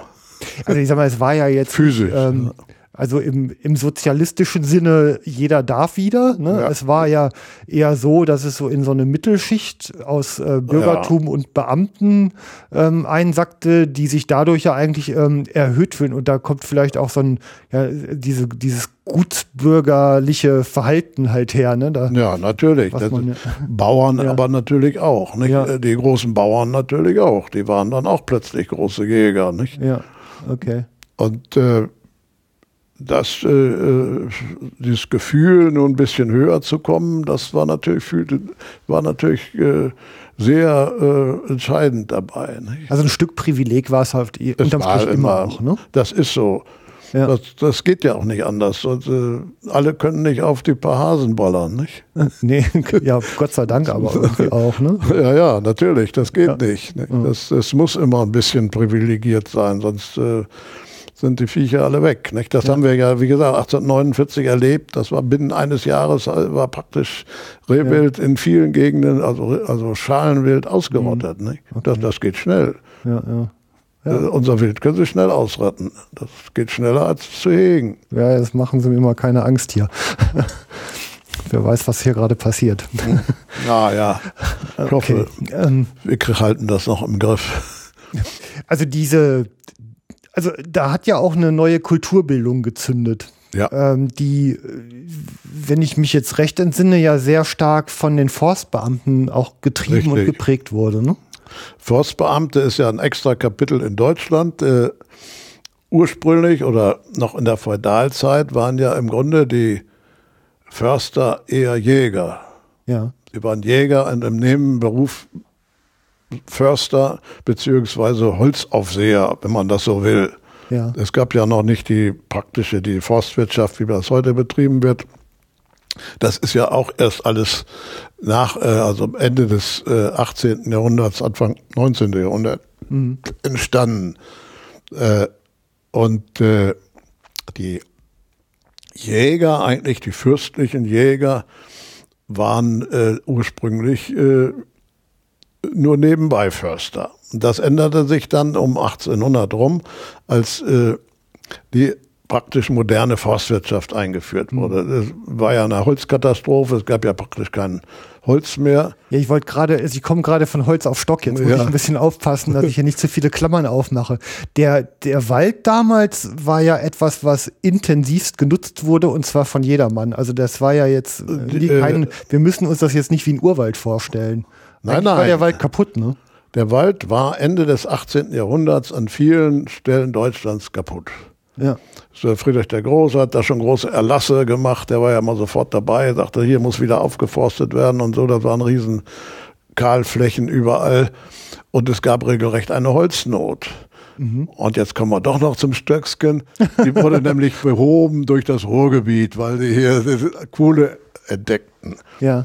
Und äh, das war die Rettung des Waldes im Grunde, dass dann Kohle zum Heizen eingesetzt wurde, vor allen Dingen in der Industrie. Und damit ja. war der Wald entlastet und andererseits konnten die Förster jetzt richtig Förster sein und Wald pflanzen. Das ja. ging ja erst praktisch Ende oder um 1800 richtig los. Da wurden die fürstlichen Jäger jetzt richtige Förster die natürlich immer nebenbei natürlich jachten. Die großen Forstexperten waren alles äh, geprobte Jäger und gingen auch pausenlos auch noch auf Yacht. Aber sie waren jetzt Förster und äh, sie waren natürlich auch bürgerlich, ja. überwiegend bürgerlich äh, und äh, machten in dieser Schaffung des neuen Yachtgesetzes natürlich mit, beziehungsweise hatten sogar zum Teil da die Führung. Ja. Also ich sag mal, andersrum, das, das Sauerland war ja eigentlich so ein Holzspende also die, da, da kam das Holz für den Bergbau her. Man braucht im Bergbau ja viel Holz, um die Stollen abzusichern. Und für die, und Verhüttung. für die Verhüttung auch. Ne? Die Verhüttung, Holzkohle und äh, ja. äh, Eisenverhüttung. War Sauerland hauptsächlich. Nicht? Okay, ja, und dann kam da, und dann hat man halt. Bis gemerkt, das Bergbau kam, ja. das war ja später dann. Achso, das war dann später, okay. Also man hat aber in dieser Zeit irgendwie entdeckt, dass äh, Bäume in unterschiedlicher Geschwindigkeit wachsen. Ja, ja. Und hat dann wahrscheinlich eher die schnell wachsenden Sorten halt auch irgendwie genommen, um, um diese Wirtschaftswälder aufzubauen, die dann so eine Holzversorgung ja, übernommen haben. Wirtschaftswälder, oder? das war ja äh, äh, eine regelrechte äh, Landwirtschaftskultur ja. mit äh, den Bäumen, auch mit der Holzkohleschaffung und so weiter. Das ist ja war alles völlig anders als heute. Da wurde ja nicht gepflanzt, äh, die Hauberge, wie man das ja nannte, hm. das war eine regelrechte Kultur, die permanent weiterging. Äh, aber das ist äh, nicht sowas wie die heutige Forstwirtschaft gewesen. Hm. Das äh, und äh, irgendwann war das Ganze dann doch, äh, vor allen Dingen nahm das so äh, Massenformen äh, an, auch die Eisengewinnung. Mhm. Dass das schaffte man mit dieser Hauberg-Technik, schaffte man das alles nicht mehr. Nicht? Mhm. mhm. Okay. Und äh, Wald war sonst nicht mehr da. Nicht? Mhm. Das äh, sehen Sie in vielen Sauerländer Akten. Ich habe ja eine Yacht im Sauerland, sehr schön, äh, wo dann äh, die der Weihnachtsbaum der Stadt Attendorn musste dann zehn Kilometer weg irgendwo geholt werden, weil es in der Nähe keine kein so große Bäume mehr gab. Mhm. Okay. Das war so eine kleine Nebengeschichte da. Mhm. Und äh, die Förster haben dann erst den deutschen Wald, so wie wir ihn kennen, aufgebaut. Mhm. Natürlich im 19. Jahrhundert vorwiegend mit Fichte. Mhm. Da ging das erst los. Vorher gab es ja gar kaum Fichtenwälder hier. Nicht? Die, äh, das wurde mit Fichte aufgebaut. Was sich ja heute zeigt, das war, Fichte ist nicht das Ideale, aber man äh, darf da eigentlich nicht drüber meckern. Das, ist, das war eine ganz großartige Leistung, was die Förster geschafft hatten, dass die im 19. Jahrhundert unseren Wald wieder hochgebracht haben. Mhm, ja. Sonst in anderen Ländern, äh, Italien kennen die meisten, Spanien, äh, gibt es das nicht. Der Wald ist Ja. weg. Nicht? Ja. Wenn, wenn sie einen äh, Wald entsprechend dem Klima da schlecht behandeln, ist er weg. Ja. Und in Deutschland waren wir dicht daran, dass er auch ganz weg war. Nicht? Der war halt, äh, ja, Raubbau. Ich meine, das Volk hat ja auch die Schweine in den Wald, ge Da war- die, hat die ja. Eicheln in Bucheckern weggefressen, dann gab es keine Naturverjüngung mehr Ja, ja, als äh, solche. Ne? da, Herr Schumacher, das funktionierte alles äh, in den gegebenen ersten Rahmen. Mhm. Als das alles, äh, wie gesagt, die Eisengewinnung, als das alles wuchs, äh, Industrie im äh, Ende des äh, 18. Jahrhunderts gab es ja hier äh, Farbgewinnung, Eichenlohe und so Ja. weiter. Also das alles, es würde immer mehr, immer mehr. In den kleinen Verhältnissen um 1500, 1600 rum jetzt war, war das Geige, nicht so ne? schlimm. Ja. Aber es wurde eben, der Mensch war unersättlich, er wurde ja immer mehr, wurden ja immer mehr Menschen. Mhm. Und äh, dann ging, ging dieses System nicht mehr. Nicht? Und Mhm. äh, gut, unsere Förster haben uns dann schön in den Wald umgestellt und die Hilfe kam eben von der, von der Kohle. Ja. Das, äh, unser Ruhrgebiet hat Mhm. den Wald gerettet. Also ich, was jetzt ganz gut ist, ist, glaube ich, dass wir jetzt so ein, ich sag mal, so ein Bild gezeichnet haben, aus dem heraus man jetzt vielleicht auch besser verstehen kann, wie so ein, ja, wie so ein Forstbeamter ähm, oder diese Riege der Forstbeamten, ähm, ich sag mal, die, die Jagdkultur mit ihren Säulen Weitgerechtigkeit, Brauchtum, ja, und, und Jagdkunst im Grunde und Literatur ja auch aufgebaut haben. Ne? Also wie sich das, das war ja so die Zeit, in der sich das alles formte. Ja, ja, ja. Also der, die hatten wahrscheinlich ja auch ein blutendes Herz, wenn die auf diesen Raubbau ihrer, ihrer Wälder guckten. Ja, er hat, na gut, im, im 18. Jahrhundert äh, war das noch fast normal. Ja. Aber die Förster, die dann danach kamen, waren ja äh, gebildete Leute. Ja. Das war der Unterschied. Das waren nicht die Hau draufs äh, aus dem, äh, aus dem äh, eingestellten Jagen. F- äh, Dietzel war Lateinlehrer gewesen, zeitweilig. Der konnte fließend Latein, der dichtete, schrieb äh, Gedichte und so weiter, oder Hartig und so, das waren gebildete Leute, die sahen die Sache jetzt ganz anders. Und das muss man eben sagen, dass äh, der deutsche Wald äh, ist den damaligen Förstern zu verdanken. Wobei der Ärger immer noch war, dass die Oberverwalter, Ober äh, äh, Forstmeister und so dann noch immer noch aus dem Adel genommen worden, nicht? Okay. Die keine Ahnung hatten. Das ärgerte natürlich die Profis, sowas wie Dietzel oder so, ärgerte sowas natürlich, nicht? Mhm. Okay. Aber dann Mitte des Jahrhunderts ging es dann schon so, dass die äh, Forst die leitenden Positionen über Studium, äh, nur über Studium zu erreichen waren. Nicht? Mhm. Okay. Und die, die Jäger brachten gewisse weidmännische Regeln mit. Das bieten sie natürlich bei. Nicht? Dass, äh, dass man also erstmal eine Jägerlehre machen musste, das war selbstverständlich, auch für äh, Akad- Akademiker, ich bald gesagt, für Leute mit höherer Bildung, die Ja. mussten sowas machen. Das bildet man bei. Und auch gewisse Gesetze. Aber das Eigentliche mit der Weitgerechtigkeit, das kam dann eben auch erst äh, jetzt aus der vorhin besprochenen Sache, Romantik, Tiere, äh, wer wurden anders gesehen. Ihr Brems Tierleben war ja der große Renner und jetzt sah man plötzlich die Tiere ganz anders als, naja, zum Teil vermenschlicht. Oder man kriegte wenigstens den, den Eindruck, naja, das sind ja auch Lebewesen, nicht?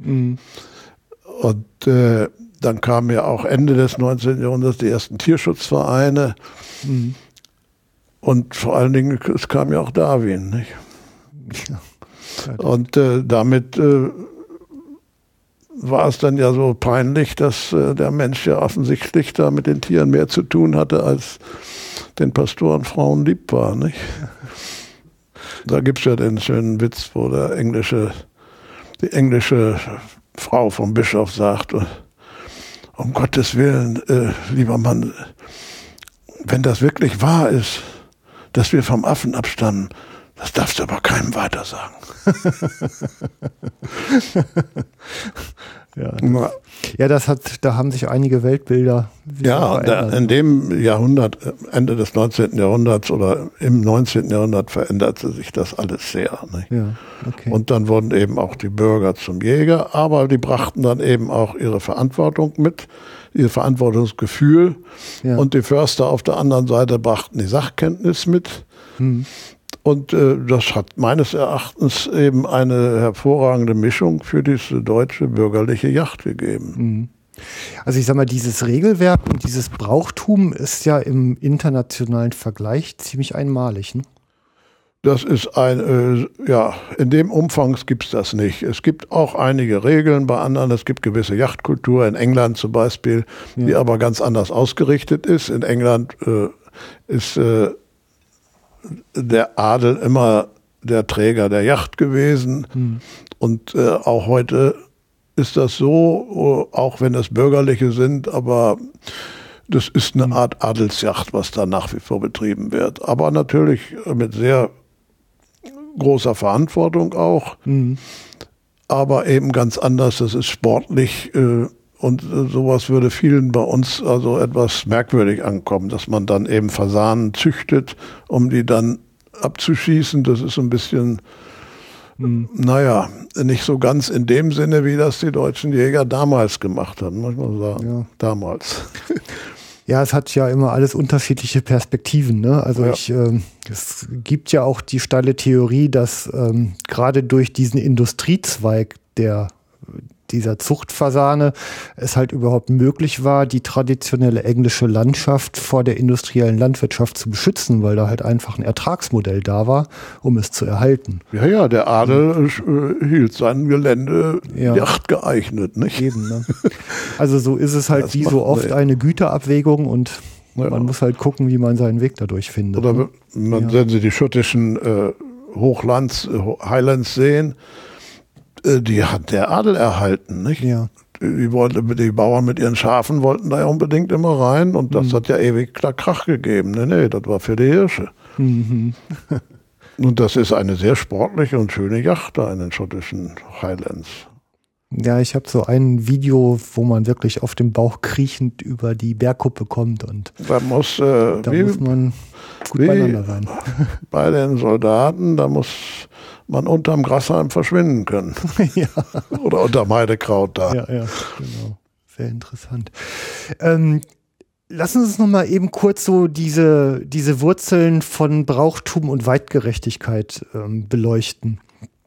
Das sind ja, ich sag mal, unbestimmter Rechtsbegriff, wie er heute genannt wird. Wie sind denn so die Wurzeln eigentlich von sowas wie Weitgerechtigkeit? ja, Weitgerechtigkeit ist eben auch erst entstanden eigentlich äh, in der zweiten Hälfte des 19. Jahrhunderts mit mhm. dieser bürgerlichen Yacht. Ja. Äh, man musste, das sagte ich schon mal, Bürger sind eigentlich äh, die Wesen, die durch Regeln miteinander leben. Okay. Und nicht über äh, Herrschaft oder so etwas. Und äh, das ist ganz typisch, dass äh, eben auch in der Yacht dann sofort angefangen wurde, sich Regeln zu geben. Mhm. Einerseits natürlich aus der äh, neuen Stellung zum Tier, die ja eben über Darwin, Brems Tierleben und so ganz anders war, dass man sich anders mit dem Tier unter, äh, äh befassen musste, aber eben auch, dass man untereinander vernünftige Regeln haben musste typischerweise das bürgerliche Gesetzbuch ist 1900, ist gerade in der Zeit auch rausgekommen. Mhm. Bürgerliche Gesetzbuch ja. ist das ja auch. Ne? Äh, und äh, ja, man hat natürlich bestimmte Formen vom Adel übernommen, einige Dinge, einiges aber auch selbst entwickelt. Zum Beispiel das Jachthornblasen ist auch erst in dieser Zeit um 1870, ja. 1880 ja mit diesem First Plus Horn wieder äh, erfunden worden, äh, reerfunden worden, muss man sagen. Ja. Das war weg. Es gab eine ganze Menge andere Dinge. Hundewesen, sehen Sie, ja, Hund.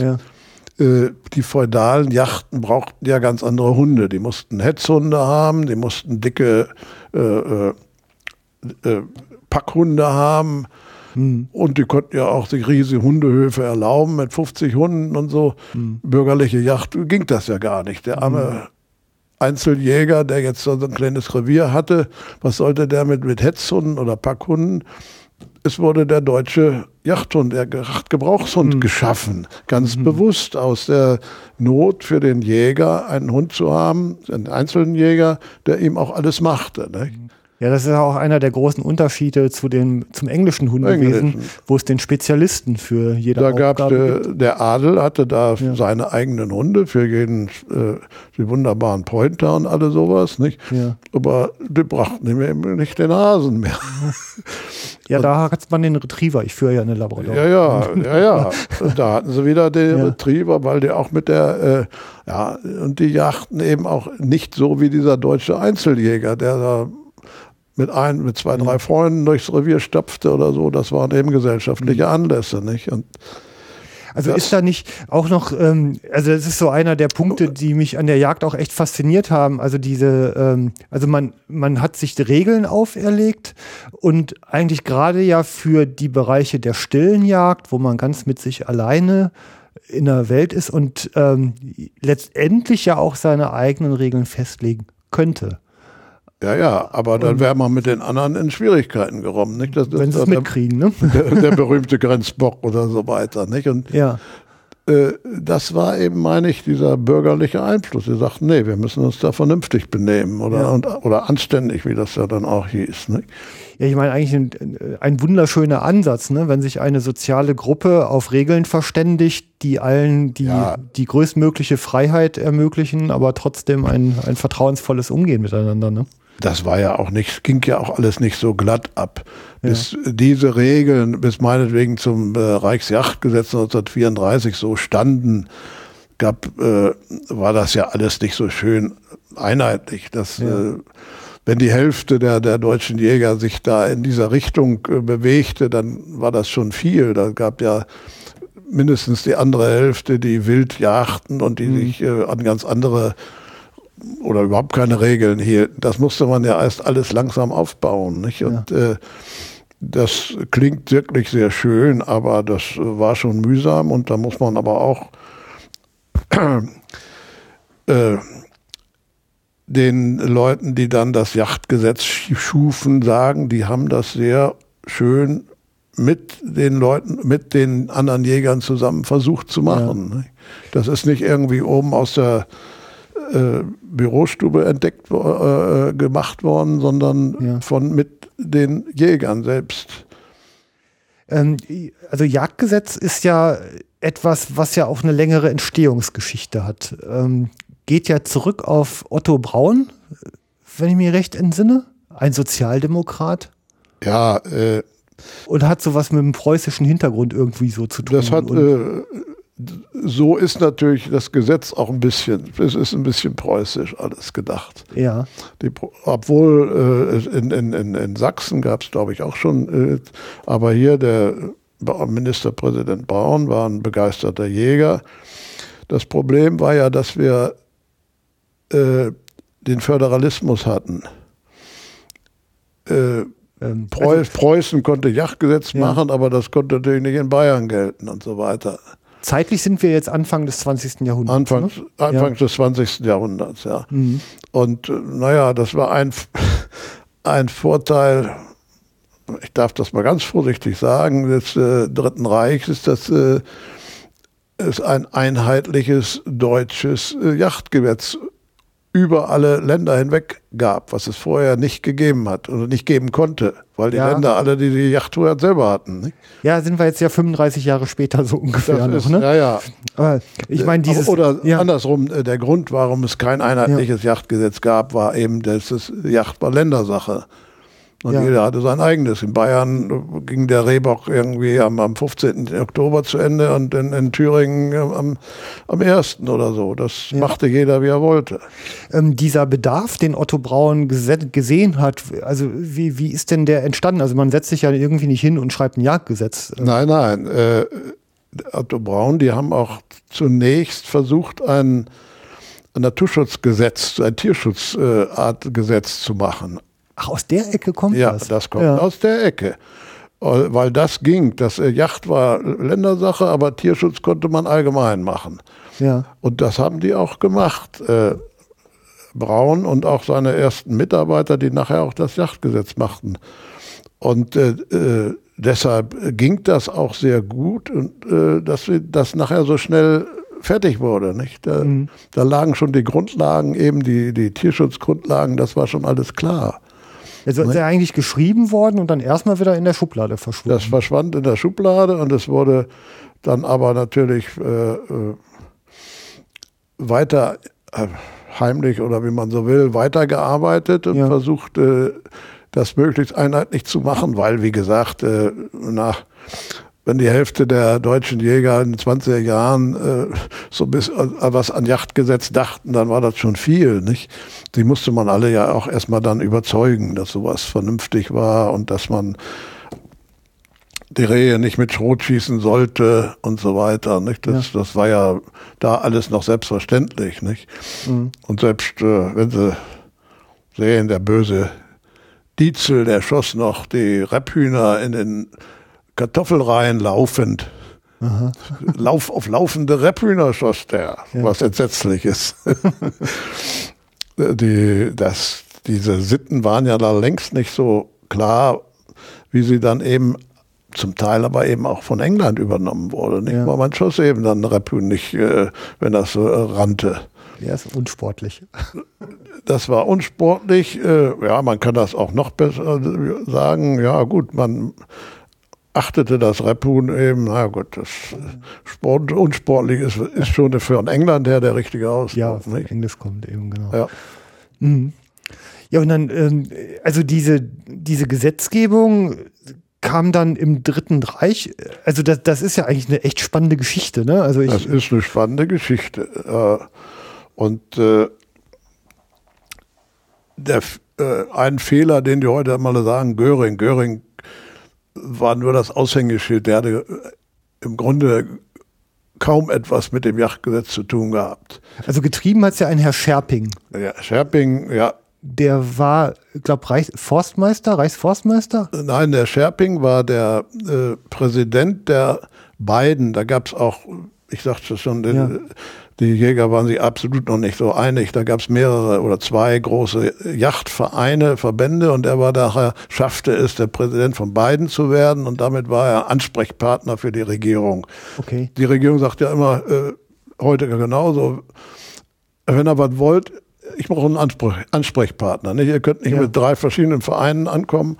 Und äh, Scherping war eben der Ansprechpartner und erhielt dann auch beziehungsweise brachte seinen Gesetzentwurf dann in die Regierung, die aber auch schon daran gearbeitet hatte und dann hat ein Regierungs äh, Regierungsleute das ausgearbeitet. Aber der Hintergrund war dann, dass äh, Scherping und seine Truppen erstmal überlegt haben, jetzt, jetzt kommt was Neues. Nicht? Das äh, war denn der Grad 33. Ja. Wen gucken wir denn aus, oder wie kommen wir mit dieser neuen Regierung zurecht? Nicht? Also man muss dazu sagen, Hitler war Vegetarier. Vegetarier und äh, absoluter Yachtgegner. Ja. Und Goebbels auch. Da war ja auch nur ein Stadtmensch und äh, die waren absolut, die, die hatten, um das zu sagen, das, äh, die Idee der Volksjacht. Hitler mhm. sagte, nein, jetzt muss äh, sowas wie eben 48, jeder darf jagen überall und die Volksjagd ist das Richtige. Ja. Und die Wilderer sind eigentlich die Guten. Und der hat ja dann auch nachher haben die ja ein Wilderer-Regiment aufgestellt. Nicht? War so das Sozialistische äh, in dem Nationalsozialismus. Ja, ja, ja, ja. Okay. Also es ist ja eigentlich eine extrem feindliche Umgebung gewesen, um ja. ein solches Gesetz zu implementieren. Ne? Eben, und da haben die sich überlegt, wen fangen wir uns denn da? Und da kamen sie natürlich auf Hermann. Mhm. Hermann war ja, Göring war ja erfolgreicher Yachtflieger des Ersten Weltkrieges, ja. Polymerit äh, ausgezeichnet und so weiter. Und äh, hatte so den Hang nach oben zum Adel natürlich furchtbar gerne, was mhm. natürlich auch, wenn man Polymerit, hat, Polymerit hatte, konnte man mit dem Adel verkehren, das war ah, okay, klar, ja. man war ja Ordensmitglied. Und äh, an den hatte man sich dann ausgeklagt, dachte, das wäre doch unser Mann. Den äh, Kirren war, wie man das ja unter Jäger sagt. Und den haben sie dann schön über Einladung, der war gar nicht so großer Jäger oder überhaupt kein Jäger. Den haben sie dann erst über Einladung, bei Nado natürlich, an äh, die Yacht angebracht und äh, äh, er entdeckte dann, oh ja, da kann ich ja, wenn ich ein Yachtgesetz mache, kann ich ja ein äh, einheitliches deutsches Yachtgesetz machen. Das passt ja. Dann habe ich noch einen, äh, einen, einen, deutschen Titel, nicht nur Preuß, der war ja preußischer Ministerpräsident mhm. ursprünglich. Und äh, dann kriege ich noch einen deutschen Ministertitel. Okay. Und äh, das hat ihm alles so gefallen und äh, mehr als so ein bisschen blödes Vorwort hat er in der ganzen Geschichte gar nicht gemacht. Er hat ihm nur gesagt, macht Sinn, dass er das fertig kriegt, möglichst schnell. Ja. Äh, und äh, wie gesagt, äh, und dann werde ich dann äh, Oberst hier, nee, Reichsjägermeister. Also eigentlich wurde er ja von, von Scherping instrumentalisiert, ne? Ja, äh, ja kann man ja. sagen. Also man hat Ja. ihn so als Galionsfigur installiert. Man hat gesagt, hat ihm das im Grunde so schmackhaft gemacht. Guck mal, damit kannst du dich mit fremden Federn schmücken oder du kannst dich schmücken. Dass die Feder fremd waren, ist egal. Göring hatte damit nicht viel Arbeit, aber viel Ehre. Und er hat einen Gegenposten gegen Hitler und gegen äh, Goebbels, die eben gegen die Yacht waren und äh, Ja. in der äh, oberen Etage wurde ja auch dauernd nur gekämpft. Nicht? Da war ja, waren ja nur Machtkämpfe gegenseitig. Nicht? das ist wohl immer noch, also ist ja heute ja, noch so. Das ist, das ist heute nicht anders. Ja. Ja. Und äh, das gefiel ihm gut. Und äh, damit hatte er auch einen repräsentativen äh, Job, auch im Ausland gegenüber. Nicht? Er konnte Ja. natürlich da groß die Großjachten, da gab natürlich sofort also so Reichsjachten und was er alles machte. Ja. Nicht so schlimm wie der DDR, die hatten ja noch viel mehr. Mhm, okay. Aber äh, das passte ihm alles gut. Gar nicht so sehr aus jachtlichen Gründen. Nicht? Ja, ja. Okay. Aber äh, Sch- Scherping und äh, seine Freunde, die hatten dann einen guten äh, Baum, an dem sie sich anlehnen konnten. Nicht? Musste man damals haben. Also äh, eigentlich, wenn, wenn das nicht geglückt wäre, wäre diese äh, mühsam geformte und erkämpfte Jagdkultur ja fast wieder über Bord gefallen. Ne? Zerflettert oder äh, wenn es, ne, wie gesagt, nach Hitler gegangen wäre, hätten wir so eine Art Volksjacht gehabt. Ja, Jeder Bauer und so hat seine Flinte hinten irgendwie stehen und wenn er einen Hasen sieht, schießt er ihn tot. Das wäre es, nicht? Wäre ja nicht lange, hätte ja nicht lange gedauert. Aber nee, nee, das wäre dann zerfledert alles. ja, okay. Ähm, jetzt ist der Krieg über Deutschland drüber gerutscht und ähm, wie wir alle wissen, haben wir dabei, also hat dieser Nationalsozialismus nach knapp 1000 Jahren dann geendet. Ne? Ja, ja. Ähm, und dann wurde Deutschland ja in Besatzungszonen aufgeteilt und damit war ja im Grunde eigentlich äh, Damit ja, so eine Art Notstandsrecht wurde wahrscheinlich insgesamt installiert und Zum äh, Teil wurden die alten Landesjachtgesetze noch von vor 1933 wieder in Kraft gesetzt und Okay, so. ja. Und, aber es ging eben verhältnismäßig schnell, dass äh, dann doch wieder das äh, ein einheitliches Bundesjachtgesetz geschaffen wurde. ja, Das war ja so, äh, 1950 schon äh, wieder äh, also in Kraft und war im Wesentlichen eine Übernahme des Alten. Nicht? Mhm. Kann man da noch rekonstruieren, auf wen das zurückgegangen ist? Wer das so getrieben hat damals? Ja, der Herr Scherping war immer noch Ach, da. der war immer noch da. Der Scherping war ja dann Geschäftsführer des Deutschen Jachtschutzverbandes Ach so, okay, ja, bis 1958 oder so. Ne? ja. Die, die waren ja alle noch da, die Großen, die das damals gemacht hatten. Ne? Ja, ja, okay. Sofern sie nicht eben, äh, ja, nö, die waren alle da. Und, die, und wie gesagt, Scherping war ja dann Geschäftsführer des Deutschen Jachtschutzverbandes. Ja, Der erste, erste Geschäftsführer. okay. Und äh, das muss man ja auch sehen, die viele der damaligen Politiker, trotz allem, auch der Gerstenmeier und so, noch ein bisschen später, Ja. aber sie waren ja auch begeisterte Jäger. Da gab es das ja noch nicht wie heute, dass die Politiker sich nicht trauten zu sagen, dass sie Jäger sind. Nee. Ja, gut, ich finde, man braucht da wieder mehr Mut. Also ich, Ja, ich ja. äh, Nee, die, Ja. Ja, ja, und dann ging's Ja, mehr oder, also mit kurzer Unterbrechung, aber und nach Eigentlich, einer Entwaffnung eigentlich äh, erstmal, was, was das Kulturelle und Gesetzgeberische ist, weiter. Ging so weit, ging erstmal so weiter. Äh, das weiß ich noch, die, die, die Präsidenten, die späteren, sagten nochmal, ach ja, bis 1970 äh, war das alles, war die Welt noch in Ordnung. Mhm. Was kam dann, was es äh, sehr gefährdet hat, war natürlich, dass äh, Umweltschutz plötzlich äh, Ökologie ganz große Rolle spielt. Nicht? Und irgendwann. Ja, also da vielleicht nochmal eben kein kleiner Einwurf. Also wir, wir hatten ja Wirtschaftswunder und ähm, Ja. was in der Zeit ja relativ üblich war, dass jeder, jeder Konzern oder jedes große Unternehmen von Rang und Namen sich eigentlich auch eine, eine Konzernjagd dazu leistete. Ja, also Richtig. äh, ich Ja. meine, die dann oft von einem Berufsjäger halt bewirtschaftet wurde einem, oder mehrere. die hatten richtige Yachtorganisationen da. da. Also ich war ja noch nicht bei einer Planung damals, insofern.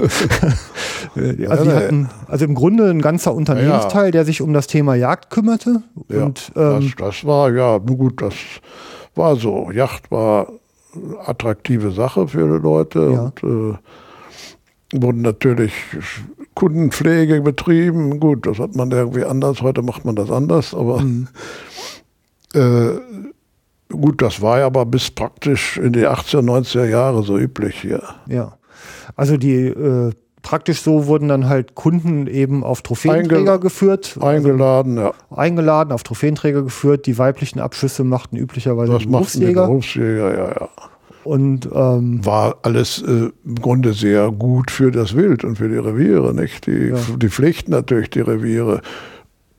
Bis hin eben auch zu den Ökos, die dann kamen sagten, das ist ja verrückt hier, hier laufen ja die, die Herrschaft der Straße rum und so weiter. Wir machen viel zu viel, das ist alles äh, ökologisch nicht vertretbar und so weiter. Das ging dann, wie gesagt, in den 70er Jahren Ja. los.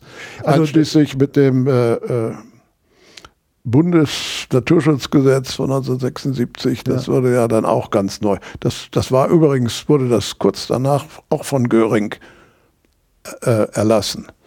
1934, äh, 1934 war Reichsjagdgesetz, 35 das Reichsnaturschutzgesetz. ja, das Tierschutzgesetz kam auch aus der Zeit. Das ne? wurde Ja, sofort ja. Äh, äh, dahinter, da kam gleich das Kommando und macht aber auch ein anständiges Tierschutz, äh, anständiges äh, Naturschutz. Naturschutzgesetz. Nicht? Ganz nationalsozialistisches Naturschutzgesetz. Müssen Sie Mhm. mal lesen, die alten, und das ist ja alles anders formuliert jetzt, aber Mhm. das äh, kernige Sprüche sind da, in den alten Germanen so ungefähr. Okay. Wollten sie uns alles schützen. Ja. Ja, ja. Also diese, diese Kultur der Unternehmensjagden stand aber dann natürlich auch einem, ja, ich sag mal, sehr fahrlässigen, rücksichtslosen Umgang der Industrie wieder gegenüber. Also das Ruhrgebiet war ja, Ja. zum Beispiel ein, ein Fleckchen Erde, da konnte man kaum mehr atmen ne? und die Wäsche raushängen. Sie also, kennen das nicht, aber ich kenne das. ja, ich kenn's noch. Also ich bin 1966 in Duisburg geboren. Also ich kann da. Ach, da so war das schon den- fast vorbei. Da war es schon fast vorbei, ja, okay, aber Da wir ja. Ja. Aber äh, das ist richtig. Und äh, das hat natürlich den Umweltschutz und auch vor allen Dingen den Umweltschützern natürlich gewaltigen Auftrieb gewesen, ja. wo du dann auch sagst, ja, ja, wir müssen ja auch mal die Yacht begucken. Äh, Der berühmte 1970 Heiligabend, Horst Stern und eine Ge- Sendung über den Rothirsch. Das war ja praktisch, können Sie praktisch als den Anhaltspunkt nehmen. Da, ging- da ging's los. Ja. Äh, Weiß ich, ist Ihnen nicht Habe ich jetzt noch nicht von na, gehört. 66 waren sie, also 14, das geht ja noch nicht. Heide, der Horst Stern, der ja ein sehr äh, guter und bemühter Umweltschützer und auch je, selbst Jäger war, Ja. aber erst in erster Linie natürlich Umweltschützer, hat ja 1970 am Heiligabend eine Sendung über den Rothirsch gemacht und äh, Ja. da angeprangert, dass eben auch in den Firmenjachten, aber auch in Staatsforsten viel zu viel Rotwild gehalten wird, was die Bäume abschlägt und Ja. so abschält und, und, und, und. Und äh, von da an kann man praktisch sagen, äh, ging dann das äh, ökologische Problem los, der Jäger. Jetzt mussten Ja. sie richtig ökologisch sein. Okay. Und wie gesagt, dann kam 1976 das äh, Bundesnaturschutzgesetz, das neue, äh, wobei da auch äh, zum Teil noch alte Kämpfer aus, der, aus dem Dritten Reich mitgearbeitet haben. Nicht? Ja. Das, äh, aber das Gesetz dann, äh, sagte ich schon ganz zu Anfang, das erweiterte dann den Machtbereich des Naturschutzes auch auf die offene Feldflur. Ja. Und da haben sie sich völlig übernommen. Das konnten die ja gar nicht. Was konnten die? Was konnten die denn? Die Also, konnten nichts. Das ist auch mein praktisches Erleben. Also ich bin in zwei Revieren regelmäßig aktiv und Ja. in beiden habe ich noch nie jemanden von den Naturschutzverbänden gesehen. Also zumindest hat er sich nicht als solcher zu erkennen gegeben und garantiert hat er überhaupt nichts praktisch getan. Also das, praktisch Ja. getan. Die haben natürlich hier bei uns auch sich um äh, äh, Eulenkästen bemüht oder sowas. Aber was eben nicht getan oder äh, ja, doch hier unsere, wir haben ja äh, sehr Steinkauz, ja, sehr viel hier noch, na viel nicht, viel gibt's nirgends mehr. ja, aber kommt vor. Aber wir haben hier in der Nachbarschaft, Ja. die schreien ja im Früh, jetzt demnächst wieder nachts rum. äh, aber nein, äh, das Problem der Landwirtschaft. Mhm. Die Landwirtschaft hat sich doch völlig geändert in den letzten 30, 40 Jahren. Ja, ist sehr Völlig. industrialisiert worden. Ne? Ja, und Ja. im Grunde hat der Naturschutz da daneben gestanden und zugeguckt Okay, ja, und nichts gemacht. ja. Obwohl, ja, es ist damals dann der, äh, äh, die Klausel eingeführt worden, dass die Landschaft, äh, Landwirtschaft darf äh, gute Praxis machen. Ja, sonst hätten sie ja jeden Acker oder jede Aussaat erstmal beim Naturschutzamt anmel- anmelden müssen. Ja, ja. Und dann, das, das ging ja alles nicht. Und dann haben sie sich geeinigt, äh, ja gut, die Landwirtschaft darf das machen, was gute Praxis ist. ja. Ja, und heute ist gute Praxis, Ölsaaten, Silage und, und, und. Das ist alles so eingeführt worden, da hat der Naturschutz keinen Pieps zugesagt. Mhm. Und das ist ein Problem, was wir jetzt haben. Die haben dann, naja, Also ich, ich finde dieses, ähm, also dieses Phänomen des Auseinanderdriftens eigentlich äh, ein sehr eigenartiges. Also, Ja. äh, weil letztendlich haben wir als Jäger ja ein ganz besonderes Interesse an intakten Lebensräumen und äh, also damit Ja. einfach das Wohnzimmer unserer Wildtiere, damit das halt eben schön plüschig ist, ne? Alles soll gut sein. alles gut sein und der Futterraufe muss gefüllt sein und Ja, ich weiß nicht, ob der Futter, also muss ja noch nicht mal, also Futterhaufen muss ja noch nicht mal unbedingt, Nein. aber die müssen gut klarkommen. Wir wollen keine kranken Tiere, aber wir müssen natürlich auch keine Mast betreiben und keine Überpopulation vor uns herschieben. Also als ganz normaler, durchschnittlicher Jäger denkt man doch eher in diesen Dimensionen. Ne? Ja, aber das äh, ist eben die oder der große Einfluss oder der gewachsene Einfluss äh, des naturwissenschaftlichen Denkens. Das muss man so sehen. Mhm. Unsere Jäger denken ja nicht wissenschaftlich, sondern mehr seelisch geleitet und äh, gefühlsmäßig geleitet. Mhm. Und eben äh, seit dieser Zeit, ich würde sagen seit den 70er Jahren, das ist immer so schön mit diesem Horst Stern-Sendung, Ja. Ging plötzlich, äh, wurde alles nur aus wissenschaftlicher Sicht gesehen. Nicht? Das ist ja aus äh, naturwissenschaftlicher Sicht. Äh, Und das widersprach zum Teil eben natürlich auch, wie die großen Abschusszahlen und so, dem Gefühl der Jäger. Das, das, das, der Jäger denkt nicht unbedingt naturwissenschaftlich.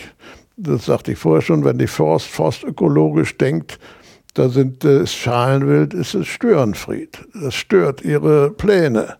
Sie wollen ökologischen Wald aufbauen und da muss äh, Buche gepflanzt werden und da muss, wie gesagt, Eiche gepflanzt werden. Und das darf dann auch keiner abfressen. Also das müssen wir, Und glaube ich, noch ein bisschen auflösen.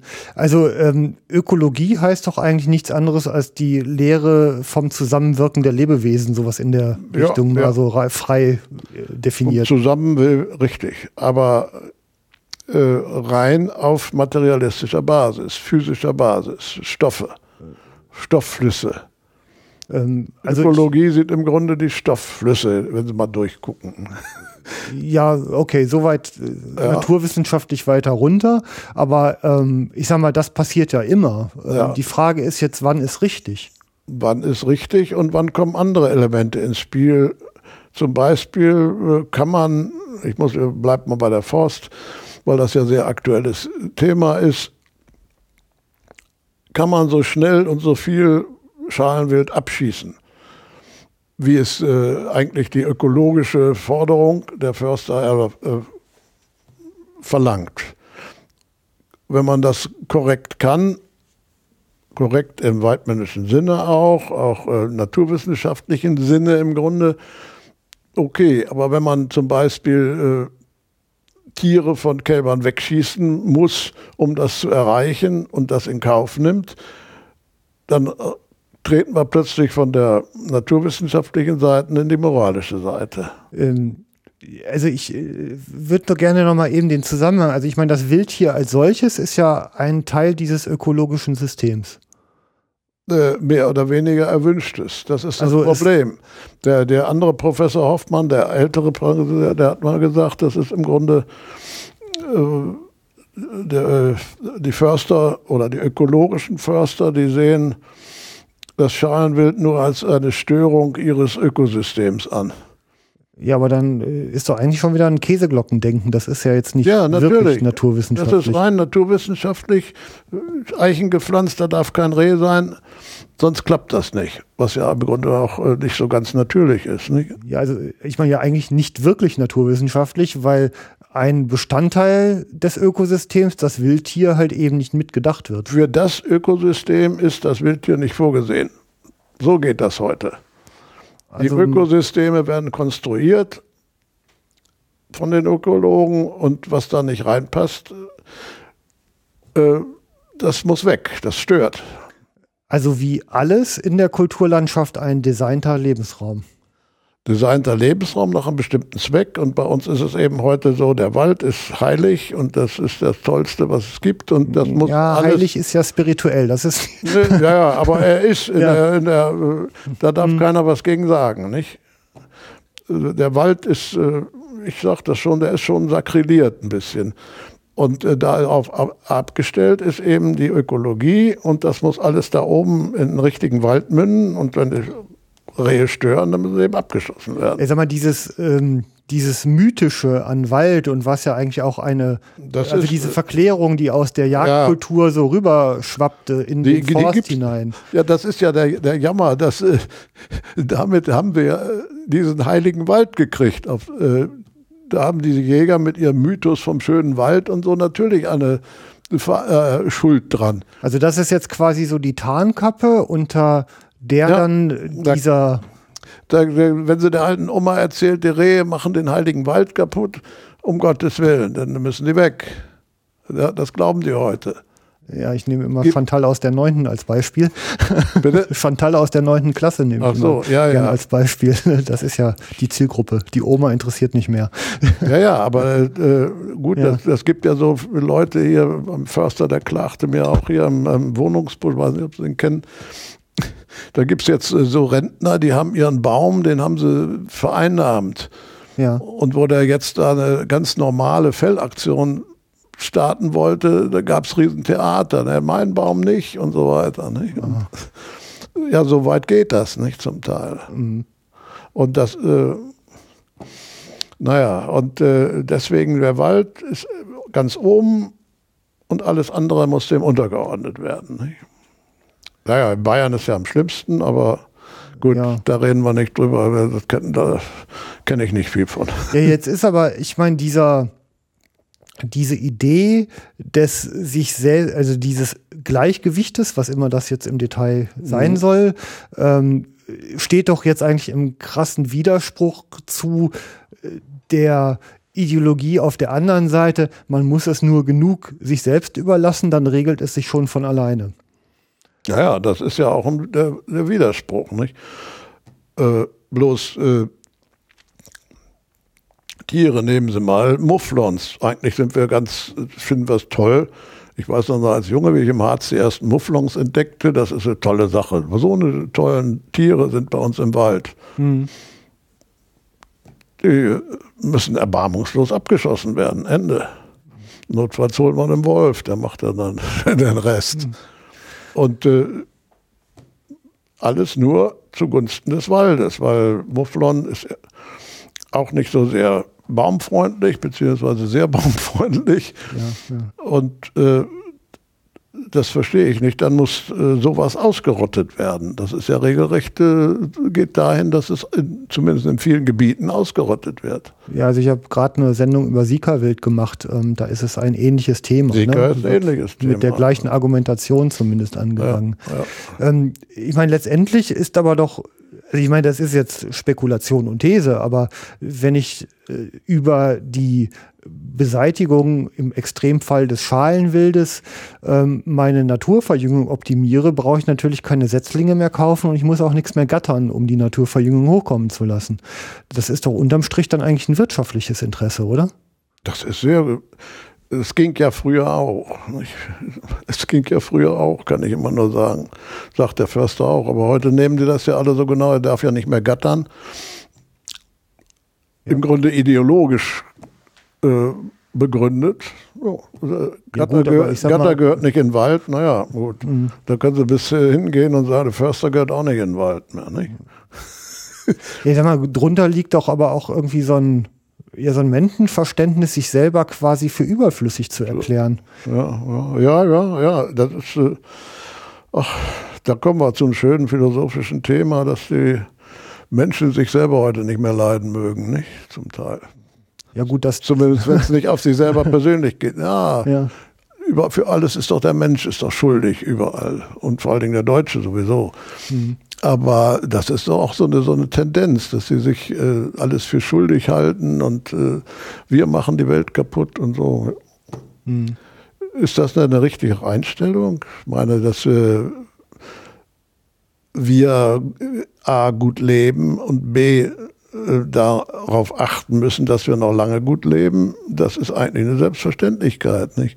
Aber was nutzt das, dass wir immer sagen, naja, wir sind schuld, dass das ist und das, das ist, ist finde ich, ist eine etwas merkwürdige Einstellung. Nicht? Also ich äh, jag ja in Köln am Rhein mit äh, intensivstem Kontakt zur Bevölkerung ne? ja, und, und, den vielen Gesprächen, die sich daraus ergeben. Und ich meine, das, das schleift auch. Und ich, ich verwende im Moment meistens so den Erklärsatz, dass es eigentlich keine Pflanze, keinen Wurm, keinen Elefanten und keinen Löwen auf dieser Welt gibt. Also kurzum kein Lebewesen, was in der Lage ist zu existieren, ohne seine Umwelt zu verbrauchen.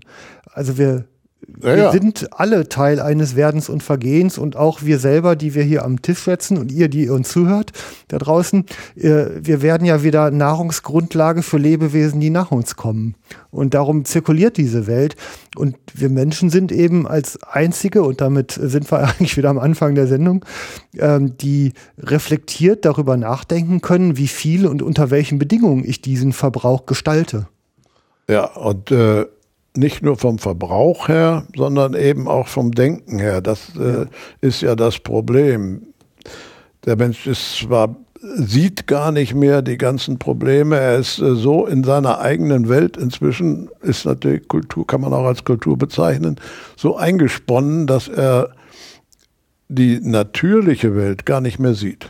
Hm.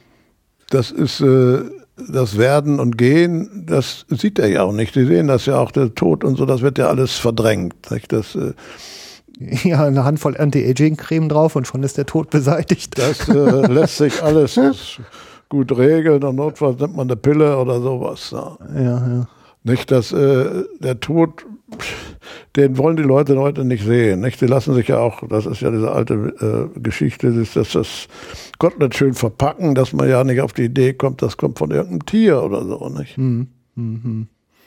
Ja, die Abstraktion, ne? Also ja. ich sag mal, das ist ja eine sehr arbeitsteilige Welt geworden, wo viele, viele Schritte ähm, von der, vom Rohstoff bis zum fertigen Produkt dazwischen sind und den Überblick zu behalten, ist das, eben etwas, ja. was man den Leuten ja auch äh, abzugewöhnen versucht. Ja, jetzt sind wir genau an einem gegenteiligen Ende unseres tollen Anfangs, wo wir sagten, der Mensch äh, fängt an zu verstehen, was die Tiere tun, zu verstehen, was er tun muss und äh, kriegt ein Bewusstsein.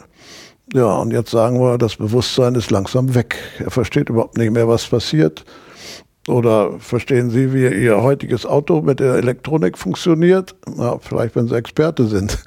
Äh, die Leute verstehen das alles ja gar nicht mehr. Nicht? Und mhm. äh, gut, das ist äh, eine Tendenz der Verfremdung, die es schon länger beobachtet wird. Aber heute ist es doch so, dass dieses Bewusstsein, das selbst erkennen, was mache ich, was passiert und so, das ist weg. Das, äh, dafür haben wir, leben wir viel zu schnell und intensiv in unserer, Kult, in unserer Kultur hier, in unserer Sachkultur, Konsumkultur. Hm.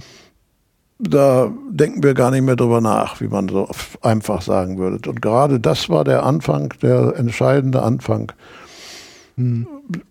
durch die Jäger. Hm. Also ich finde, ein entscheidender Unterschied ist, dass ähm ich sag mal, wenn ich etwas nicht weiß, dann gehe ich doch normalerweise an den Menschen, der es kann, mit einer gewissen Hochachtung und einem Respekt davor heran und erwarte die auch umgekehrt. Also ich kann ja auch wieder was. Was aber ja. heute halt eben oft passiert, ist, dass da direkt, ja, ich sag mal, ein Vorurteil passiert. Ähm, eine Vorverurteilung, bevor ja. man sich überhaupt damit beschäftigt Bestimmt, hat oder ja. und ohne anerkennen, dass da ein, ein Fachwissen vorhanden ist und eine Reflexion und auch ein Fehlerpotenzial, ne, was wir ja alle auch mit uns herumtragen. Ja, sicher. also was man auf der Jagd ja auch merkt. Ne? Wir, wir geben ja. uns ja in die Verantwortung, auch in die Verantwortung für unsere Fehler. Ja, selbstverständlich. Und äh, aber ich habe den Eindruck, äh, wie die Leute verstehen immer weniger, was sie tun. Nicht? Das geht ja schon auch mit den Behörden oder mit den ganzen äh, äh, Gesetzen, Vorschriften und so weiter. Na, ich will es nicht näher ausführen, aber wir, ich hatte kurz hier, hier so einen Fall. Die Behörden verstehen im Grunde schon gar nicht mehr selber, was sie machen. Nicht? Das ist sehr schwierig. Das ist jetzt, äh, gebe ich ja auch zu. Politiker machen so viele Gesetze, wir verhaken uns so in unseren sozialen Systemen hier. Hm. Äh, da kommen wir, da stört das eine das andere, aber das merkt gar keiner mehr. Nicht? Und äh, das war so ein Fall hier. Das, äh, meine Frau und ich, wir haben uns nachher äh, nur noch amüsiert, äh, weil hm. die Behörden hilflos da rumfummelten. Nicht? Und wir den, den, den, unseren ganzen Briefsegen von den Behörden gar nicht mehr stoppen konnten, obwohl wir längst das abgestellt hatten. Ja, ich sag mal, ich ähm, empfinde das auch seit vielen Jahren. Also es ist so ein, ähm, also was man ja eigentlich, wir sind ja Teil dieses, dieses Staates, Teil dieser Gesellschaft. Ja. Und eigentlich erwartet man doch, dass dann halt eine Verwaltung ein Wohlwollen uns entgegenbringt, ähm, weil die leben von uns, wir zahlen die Steuern von denen, die leben. Und umgekehrt haben die eine Fürsorgeverpflichtung, dass es uns gut gut geht, dass wir auch wieder viele Steuern zahlen und diesen Apparat am Laufen halten. Ja. Aber was einem immer entgegenschlägt, ist halt so ein, so ein Generalverdacht. Also man ist durch schiere Existenz erstmal verdächtig, irgendwas falsch zu machen. Ja, äh, äh, der, das, der Punkt ist, dass diese Systeme für sich selber leben. Ja, und sie die, ständig die, selbst erweitern. Ne? Die haben sich selbst äh, ja. im Sinn und äh, erleben äh, nur sich selber und äh, was da äh, ihre Objekte der Bearbeitung oder so sind, äh, wie bei der Ökologie, wie bei Video Schalenwild im Wald, das stört die nur. Am liebsten werden, werden sie keine Kunden mehr. Also in, in der Psychologie nennt man das Autismus, ne? Naja, sicher. Nein, das ist Autismus, das ist äh, äh, dieses Systemdenken. Äh, wir haben inzwischen so raffinierte Organisationen, hm dass äh, diese Systeme schon alle an sich selber arbeiten, nicht? Äh, hauptsächlich. Und äh, die Bürger, die das eigentlich betreffen, sollte das alles auch gar nicht mehr durchschauen, was da läuft. Nicht? Hm. Müssen wir nicht zum Journalismus kommen und zu, zu diesen Dingen. Jetzt werden Sie nicht persönlicher Steinmann. nee, nee. äh, aber äh, Sie sehen da auch nicht, äh, wie diese Nachrichten und so weiter zustande kommen der, der Bürger versteht das schon gar nicht mehr. Der glaubt das alles, was da kommt. Muss er ja. Er hat ja keine Chance. Ne? Der hat keine andere Chance mehr. Nicht? Ja. Und bei den Behörden auch. Sie stehen da vor dem System und da sind sie eben drin. Fertig. Mhm. Ja, ja. Kommen sie nicht wieder raus. Ja, wie gesagt, ich habe mich mit meiner Frau furchtbar amüsiert, weil wir da rauskommen wollten aus einem System, aber es ging nicht. Aber das hat, glaube ich, 14 Briefwechsel gebraucht. Irre. Ähm, wenn Sie so, ich sag mal, Sie, Sie, können, Sie können ja jetzt irgendwie Ihre Erfahrung und das Gelernte ähm, mal nutzen, um so eine Hochrechnung für die Zukunft zu, aufzustellen. Wo denken Sie, führt das hin? Stabilisiert sich sowas? Überholt es sich irgendwann selber? Stolpert es vielleicht über die eigenen Füße, diese Systematik? Wo führt dieses ganze Thema ähm, Jagd und Kultur und Menschsein und Umwelt hin, Ihrer Meinung nach? Ja, für die Yacht äh, ist das ja auch ähnlich. Nicht? Wir, wie der schöne Ortega das in seinem Buch so schreibt, dann gehen sie raus, nehmen sie ihre Flinte und ihren Hund und dann gehen sie auf Yacht, das ist äh, die Erholung und äh, das, äh, der Urlaub, den sie von der Alltag nehmen, das gibt es ja auch an der Yacht gar nicht mehr. Nicht? Wenn Sie irgendwas in der Yacht machen wollen, oh Gott, oh Gott, was müssen Sie da alles beachten und mhm da, da ist ja auch schon ein, äh, ein System aufgebaut inzwischen mit den Yachtbehörden und so weiter. Deshalb sage ich ja, wir brauchen da Wildbiologen, um da wieder von der Behördensystem wegzukommen, um wirklich Fachleute da reinzukriegen. Na, das ist aber ein Thema. Aber das wird äh, weitergehen. Da kommen wir nicht dran rum. Äh, vielleicht mit der Evolution, wenn es irgendwie nicht mehr geht, dann bricht das auch zusammen, gibt es ein anderes System, aber das geht, äh, das wird so weitergehen. Wir können nur versuchen, uns oder unsere jüngeren Jäger auf den Weg zu halten, der ihnen nach wie vor eine vernünftige Yacht, eine vernünftige, ich sage, eine schöne, seelisch akzeptable Yacht bringt. Äh, Yacht und das äh, ist nicht unbedingt unsere Yachtkultur, wie sie früher war. Wir müssen uns da auch anpassen. Wenn Sie sagen Hege, gut, ich sag, wir sagten das ja vorher schon, Hege steht nach wie vor im Bundesjagdgesetz. Das ist der Jäger zu verpflichtet, der darf es nur nicht. Ja, der darf es nicht. der darf es nur nicht. Äh, das äh, muss einen anderen Sinn kriegen, auch äh, damit wir verständlich bleiben gesagt, wir müssen das wissenschaftlich aufführen, müssen sagen, äh, das und das muss man machen, um die und die Tiere zu erhalten. Das muss man begründen können. Das geht nicht mehr einfach, dass wir ein paar Rüben in den Wald fahren. Da kommen wir nicht mit weiter. Und äh, dagegen können zu schnell unsere Gegner äh, die Allgemeinheit äh, populär machen. Hm. Das äh, da müssen wir uns was ausdenken, wie wir mit drankommen. Das ist gut, dass Sie so eine Sendung machen oder dass wir darüber mal sprechen können. Wir versuchen ja immer weiter, nur wie üblich, äh, uns zu ducken und damit irgendwie durchzukommen. Nicht? Das ist ja jetzt hier in Nordrhein-Westfalen auch ähnlich. Mhm. Wir, naja, so ein paar kleine Bröckelchen kriegen wir dann hingeworfen und im Übrigen läuft das so, wie das politisch geplant ist. Da lassen Sie sich überhaupt nicht dran denken wir müssen auch selbst vielleicht überlegen, was können wir denn selber machen? Wie können wir unsere Yacht machen? Wenn die, die den Rehbock bis zum 31.12. offen lassen, na gut, vereinbaren wir unter uns, ab 15. Oktober wird keiner mehr geschossen. Ja, gut, das kann, kann man machen. machen ne? Ja, können wir selber machen. Wir können ja. versuchen, äh, diese ganze Bürokratie zu, äh, zu entkräften. Ja, eigentlich wieder zurück auf diesen selbstgegebenen Ehrenkodex, ne? Ja, auf einen selbstgegebenen Ehrenkodex, den man sicherlich mal überprüfen müsste. Nicht? Das ist richtig. Denn leider ist es ja immer so, und das ist ja für uns Jäger auch immer schiefgegangen, die Leute, die Leute sage ich immer, die Jäger, sehr viel Jäger kümmern sich nicht in diese Richtung.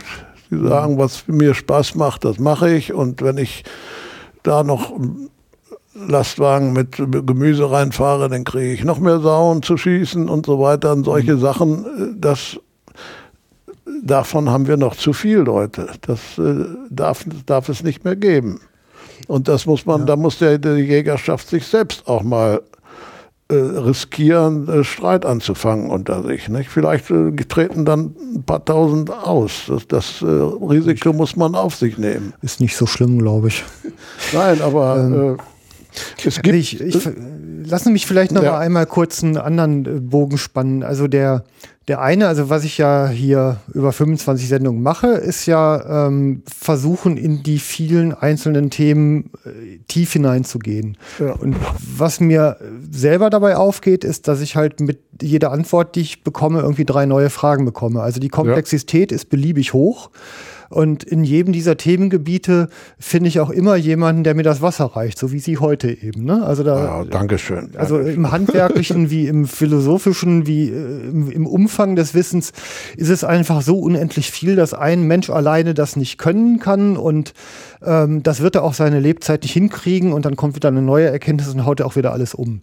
Ähm, und das ist auch normal und das ist gut so, ähm, aber es fordert natürlich jeden Jäger heraus, sich einfach zu qualifizieren, also sich neugierig damit zu beschäftigen. Und Richtig. Ähm, da braucht es einfach mehr von. Also wenn ich in unsere Weitkameraden so in die Seelen hineinblicke, da können ganz viele ganz viel mehr tun. Das ist der eine Teil. Und das bietet aber auch gleichzeitig die Angriffsfläche, die von unseren Widersachern halt immer wieder genutzt wird. Weil man kann an jeder Stelle reingehen und ich sag mal, eine Fehlerkultur gehört bei uns ja auch per Definition mit dazu. Wir sind da alle nicht vor Fehlern sicher an den unterschiedlichsten Stellen. Ähm, gehört auch dazu. Und ähm, Jetzt ist aber über die letzten Jahrzehnte ja auch etwas unter diesem Druck, also wir sprachen ja lange über Forstkultur, also dass das Jagd ja instrumentalisiert wird und immer mehr instrumentalisiert wird, um, um den Zweck einer solchen Bewirtschaftung halt zu erfüllen und nicht mehr Selbstzweck aus sich selbst heraus ist. Mit diesem Ehrenkodex, ist es ja auch ein, ein Kulturgut, was in den Kopf eines industrialisierten Menschen hineingebracht werden muss, der ja typischerweise im 20. Stock eines Düsseldorfer Hochhauses sitzt oder sonst wo. Ähm, und dann erlebnishungrig endlich ein Kontrastprogramm dazu haben möchte. Ja. ja, und das auch noch in einer sehr komprimierten Zeit.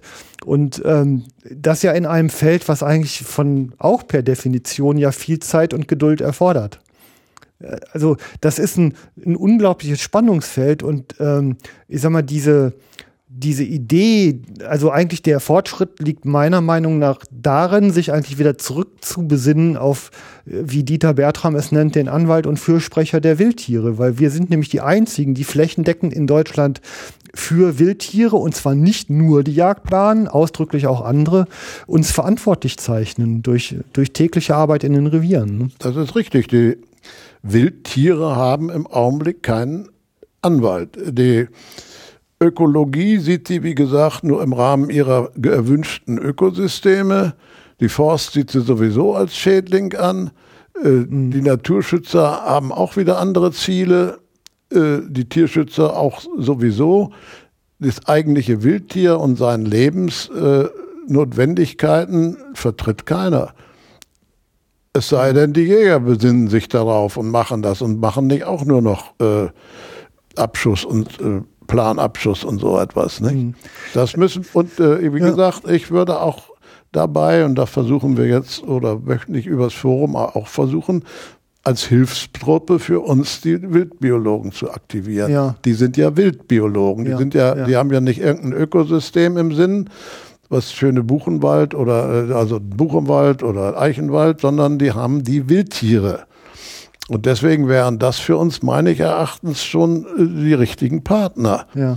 die uns von der Wissenschaft her unterstützen und äh, uns nicht immer dem Vorwurf, Vorwurf äh, aussetzen lassen, da ihr quatscht ja nur euer dummes Jägerlatein und ihr habt ja keine Ahnung, was da wirklich vorgeht. Wobei wir zugeben müssen, zum Teil haben wir keine Ahnung, nicht, was da ja, rausgeht. Natürlich. Also kann man eben auch nicht immer. Man, man muss, nein, man, aber man kann sich mhm. äh, interessieren, kann man sich interessieren ja. und man ja. kann versuchen, sich Hilfe zu holen. Genau. Und ich sehe die Hilfe im Augenblick, ja, vielleicht geht das gut. Nö, es ist auf jeden Fall ein richtiger Weg. Also ich, ich sehe ja, ich meine, die Jagd ist ja eigentlich auch so der Kristallisationspunkt von Bevölkerungsinteressen am Lebensraum, von Naturschutzinteressen am Lebensraum, von wirtschaftlichen Interessen am Lebensraum aus Landwirtschaft und Fortschrift, äh, Forstwirtschaft. Tourismus, ähm, Tourismus, nicht Ja, Tourismus, ne? Ähm, alles kristallisiert sich irgendwie an diesem Punkt und dieser Druck, der von allen Seiten im Moment da kommt, ich glaube, den kann man wie wie beim Judo halt auch ähm, nutzen, um äh, von da aus halt einfach sinnvolle Energie wieder nach außen zu verteilen. Weil nirgendwo läuft so viel Information zusammen wie in der ja, Jagd. Ja, ja. Bis hin zu Hundespaziergängern ja, und sowas alles. Ja. Das ist äh, alles heute sehr stark äh, mit der Yacht äh, verbunden und äh, die Probleme muss man sehen. Da kann man nicht einfach sagen, wir müssen die Katzen totschießen oder so weiter. Mhm. Das, da muss man vernünftige Wege finden, nicht? Oder auch mit den Hunden und so. Mhm. Das äh, und äh, da muss man schon dran arbeiten. Mhm. Das, wenn Sie den äh, der Bevölkerung, Touristen, wie hier in diesem einen Aufsatz hier mal zeigen, das Wild äh, zieht sich praktisch aus den Ecken zurück, wo dauernd Leute, da können Sie regelrechte Flecken sehen mit der gleichen Entfernung zu Wegen. Äh, da drin ist nur noch Wild, in den anderen ist nichts mehr. Das, ja. Da wollen die nicht mehr. Ja, ja. Und äh, solche Sachen muss man aber machen und den Leuten auch mal zeigen und sagen, Leute, wir müssen dann eben mal bewusst Ruhezonen machen oder da hinten, ihr könnt nicht überall rumlaufen oder überall nicht Wald, wie heißt das, Waldski, Ski laufen. Da gibt ja auch ja. sowas schon wieder. Oder Ach ja, die ersten Sachen. Ne? Mhm. Das, das äh, müsst ihr einsehen, das geht nicht. Das ist nicht, äh, nur, ist nicht wegen der Jäger, sondern das ist wegen der Wildtiere. Ja, ja. Naja. Also es gibt auch Hoffnung. Oh. Ähm, eins, was ich hier unbedingt noch loswerden möchte, ist, ich äh, bedanke mich ganz herzlich bei Armin Müller für das liebe Weihnachtsgeschenk. das kommt schon mal vor.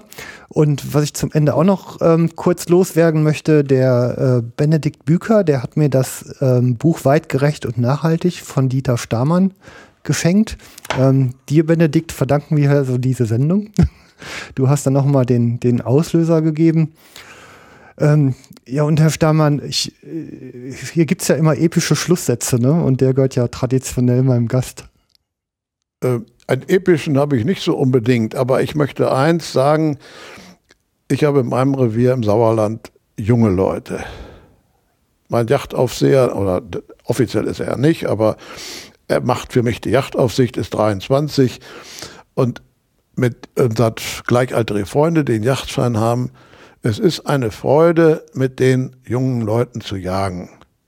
Natürlich, äh, die kennen mich, die wissen, der Junge, der ist dort aufgewachsen. Ich bin ja auch schon da 20 Jahre im Revier.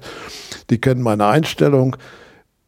Wenn wir entsprechende Vorbilder geben, werden wir bei den jungen Leuten ganz großen Anklang finden. Mhm. Und äh, wir müssen aber auch unsere Yacht ein bisschen darauf einstellen und wir müssen den Jungs die Möglichkeit geben, das äh, eigentlich zu bekommen, was wir eigentlich äh, gewünscht haben, als Junge auch erleben, Erlebnis. Bis hin zum Abenteuer, sage ich mal ganz mhm. laut. Ja. Wir müssen, wir haben, das habe ich jetzt ja wieder gesehen, zum Beispiel mit den Sauen eine Möglichkeit, den jungen Leuten schon in ganz früher Jägerzeit tolle Abenteuer zu bieten. Mhm. Damit kann man sie zu, krieg, bekommen und damit kann man ihnen dann auch alles weitere ganz gut erklären. Wenn die erstmal begeistert sind, machen die alles. auch alle Hege und äh, Ökologie und was sie sollen. Wenn man ihnen sagt, oh, nächsten Sonntag machen wir, äh, Sonntag nicht, um Gottes Willen, äh, nächsten Samstag machen wir nochmal eine Drückjacht, es sind so viele Sauen da. Hm. Und äh, man macht, lässt denen, die auch etwas machen, auf unsere jungen Jäger, die kann man begeistern, die kann man kriegen. Vielleicht die Älteren nicht mehr, einige sind schon zu richtig sauer, aber ich hoffe darauf, dass das mit dem Beispiel, was ich da im Sauerland habe, auch wunderbar in anderen geht. Die Yacht begeistert die Leute. Das Erlebnis äh, reizt doch gerade junge Leute. Äh, geben wir ihnen eine Chance und seien wir auch als ältere Jäger großzügig und machen auch das, was äh, denen Spaß macht und machen lassen sie nicht erst am langen Finger verhungern, sondern lassen sie mal richtig Abenteuer machen. Dann gewinnen wir die und dann kriegen wir sie auch für alles andere. das ist eigentlich mein episches Schlusswort. Und ich habe die Hoffnung, dass das auch gut gehen kann für die Zukunft. Dieter Stamann, vielen Dank fürs Gespräch. Ja, danke, gleichfalls.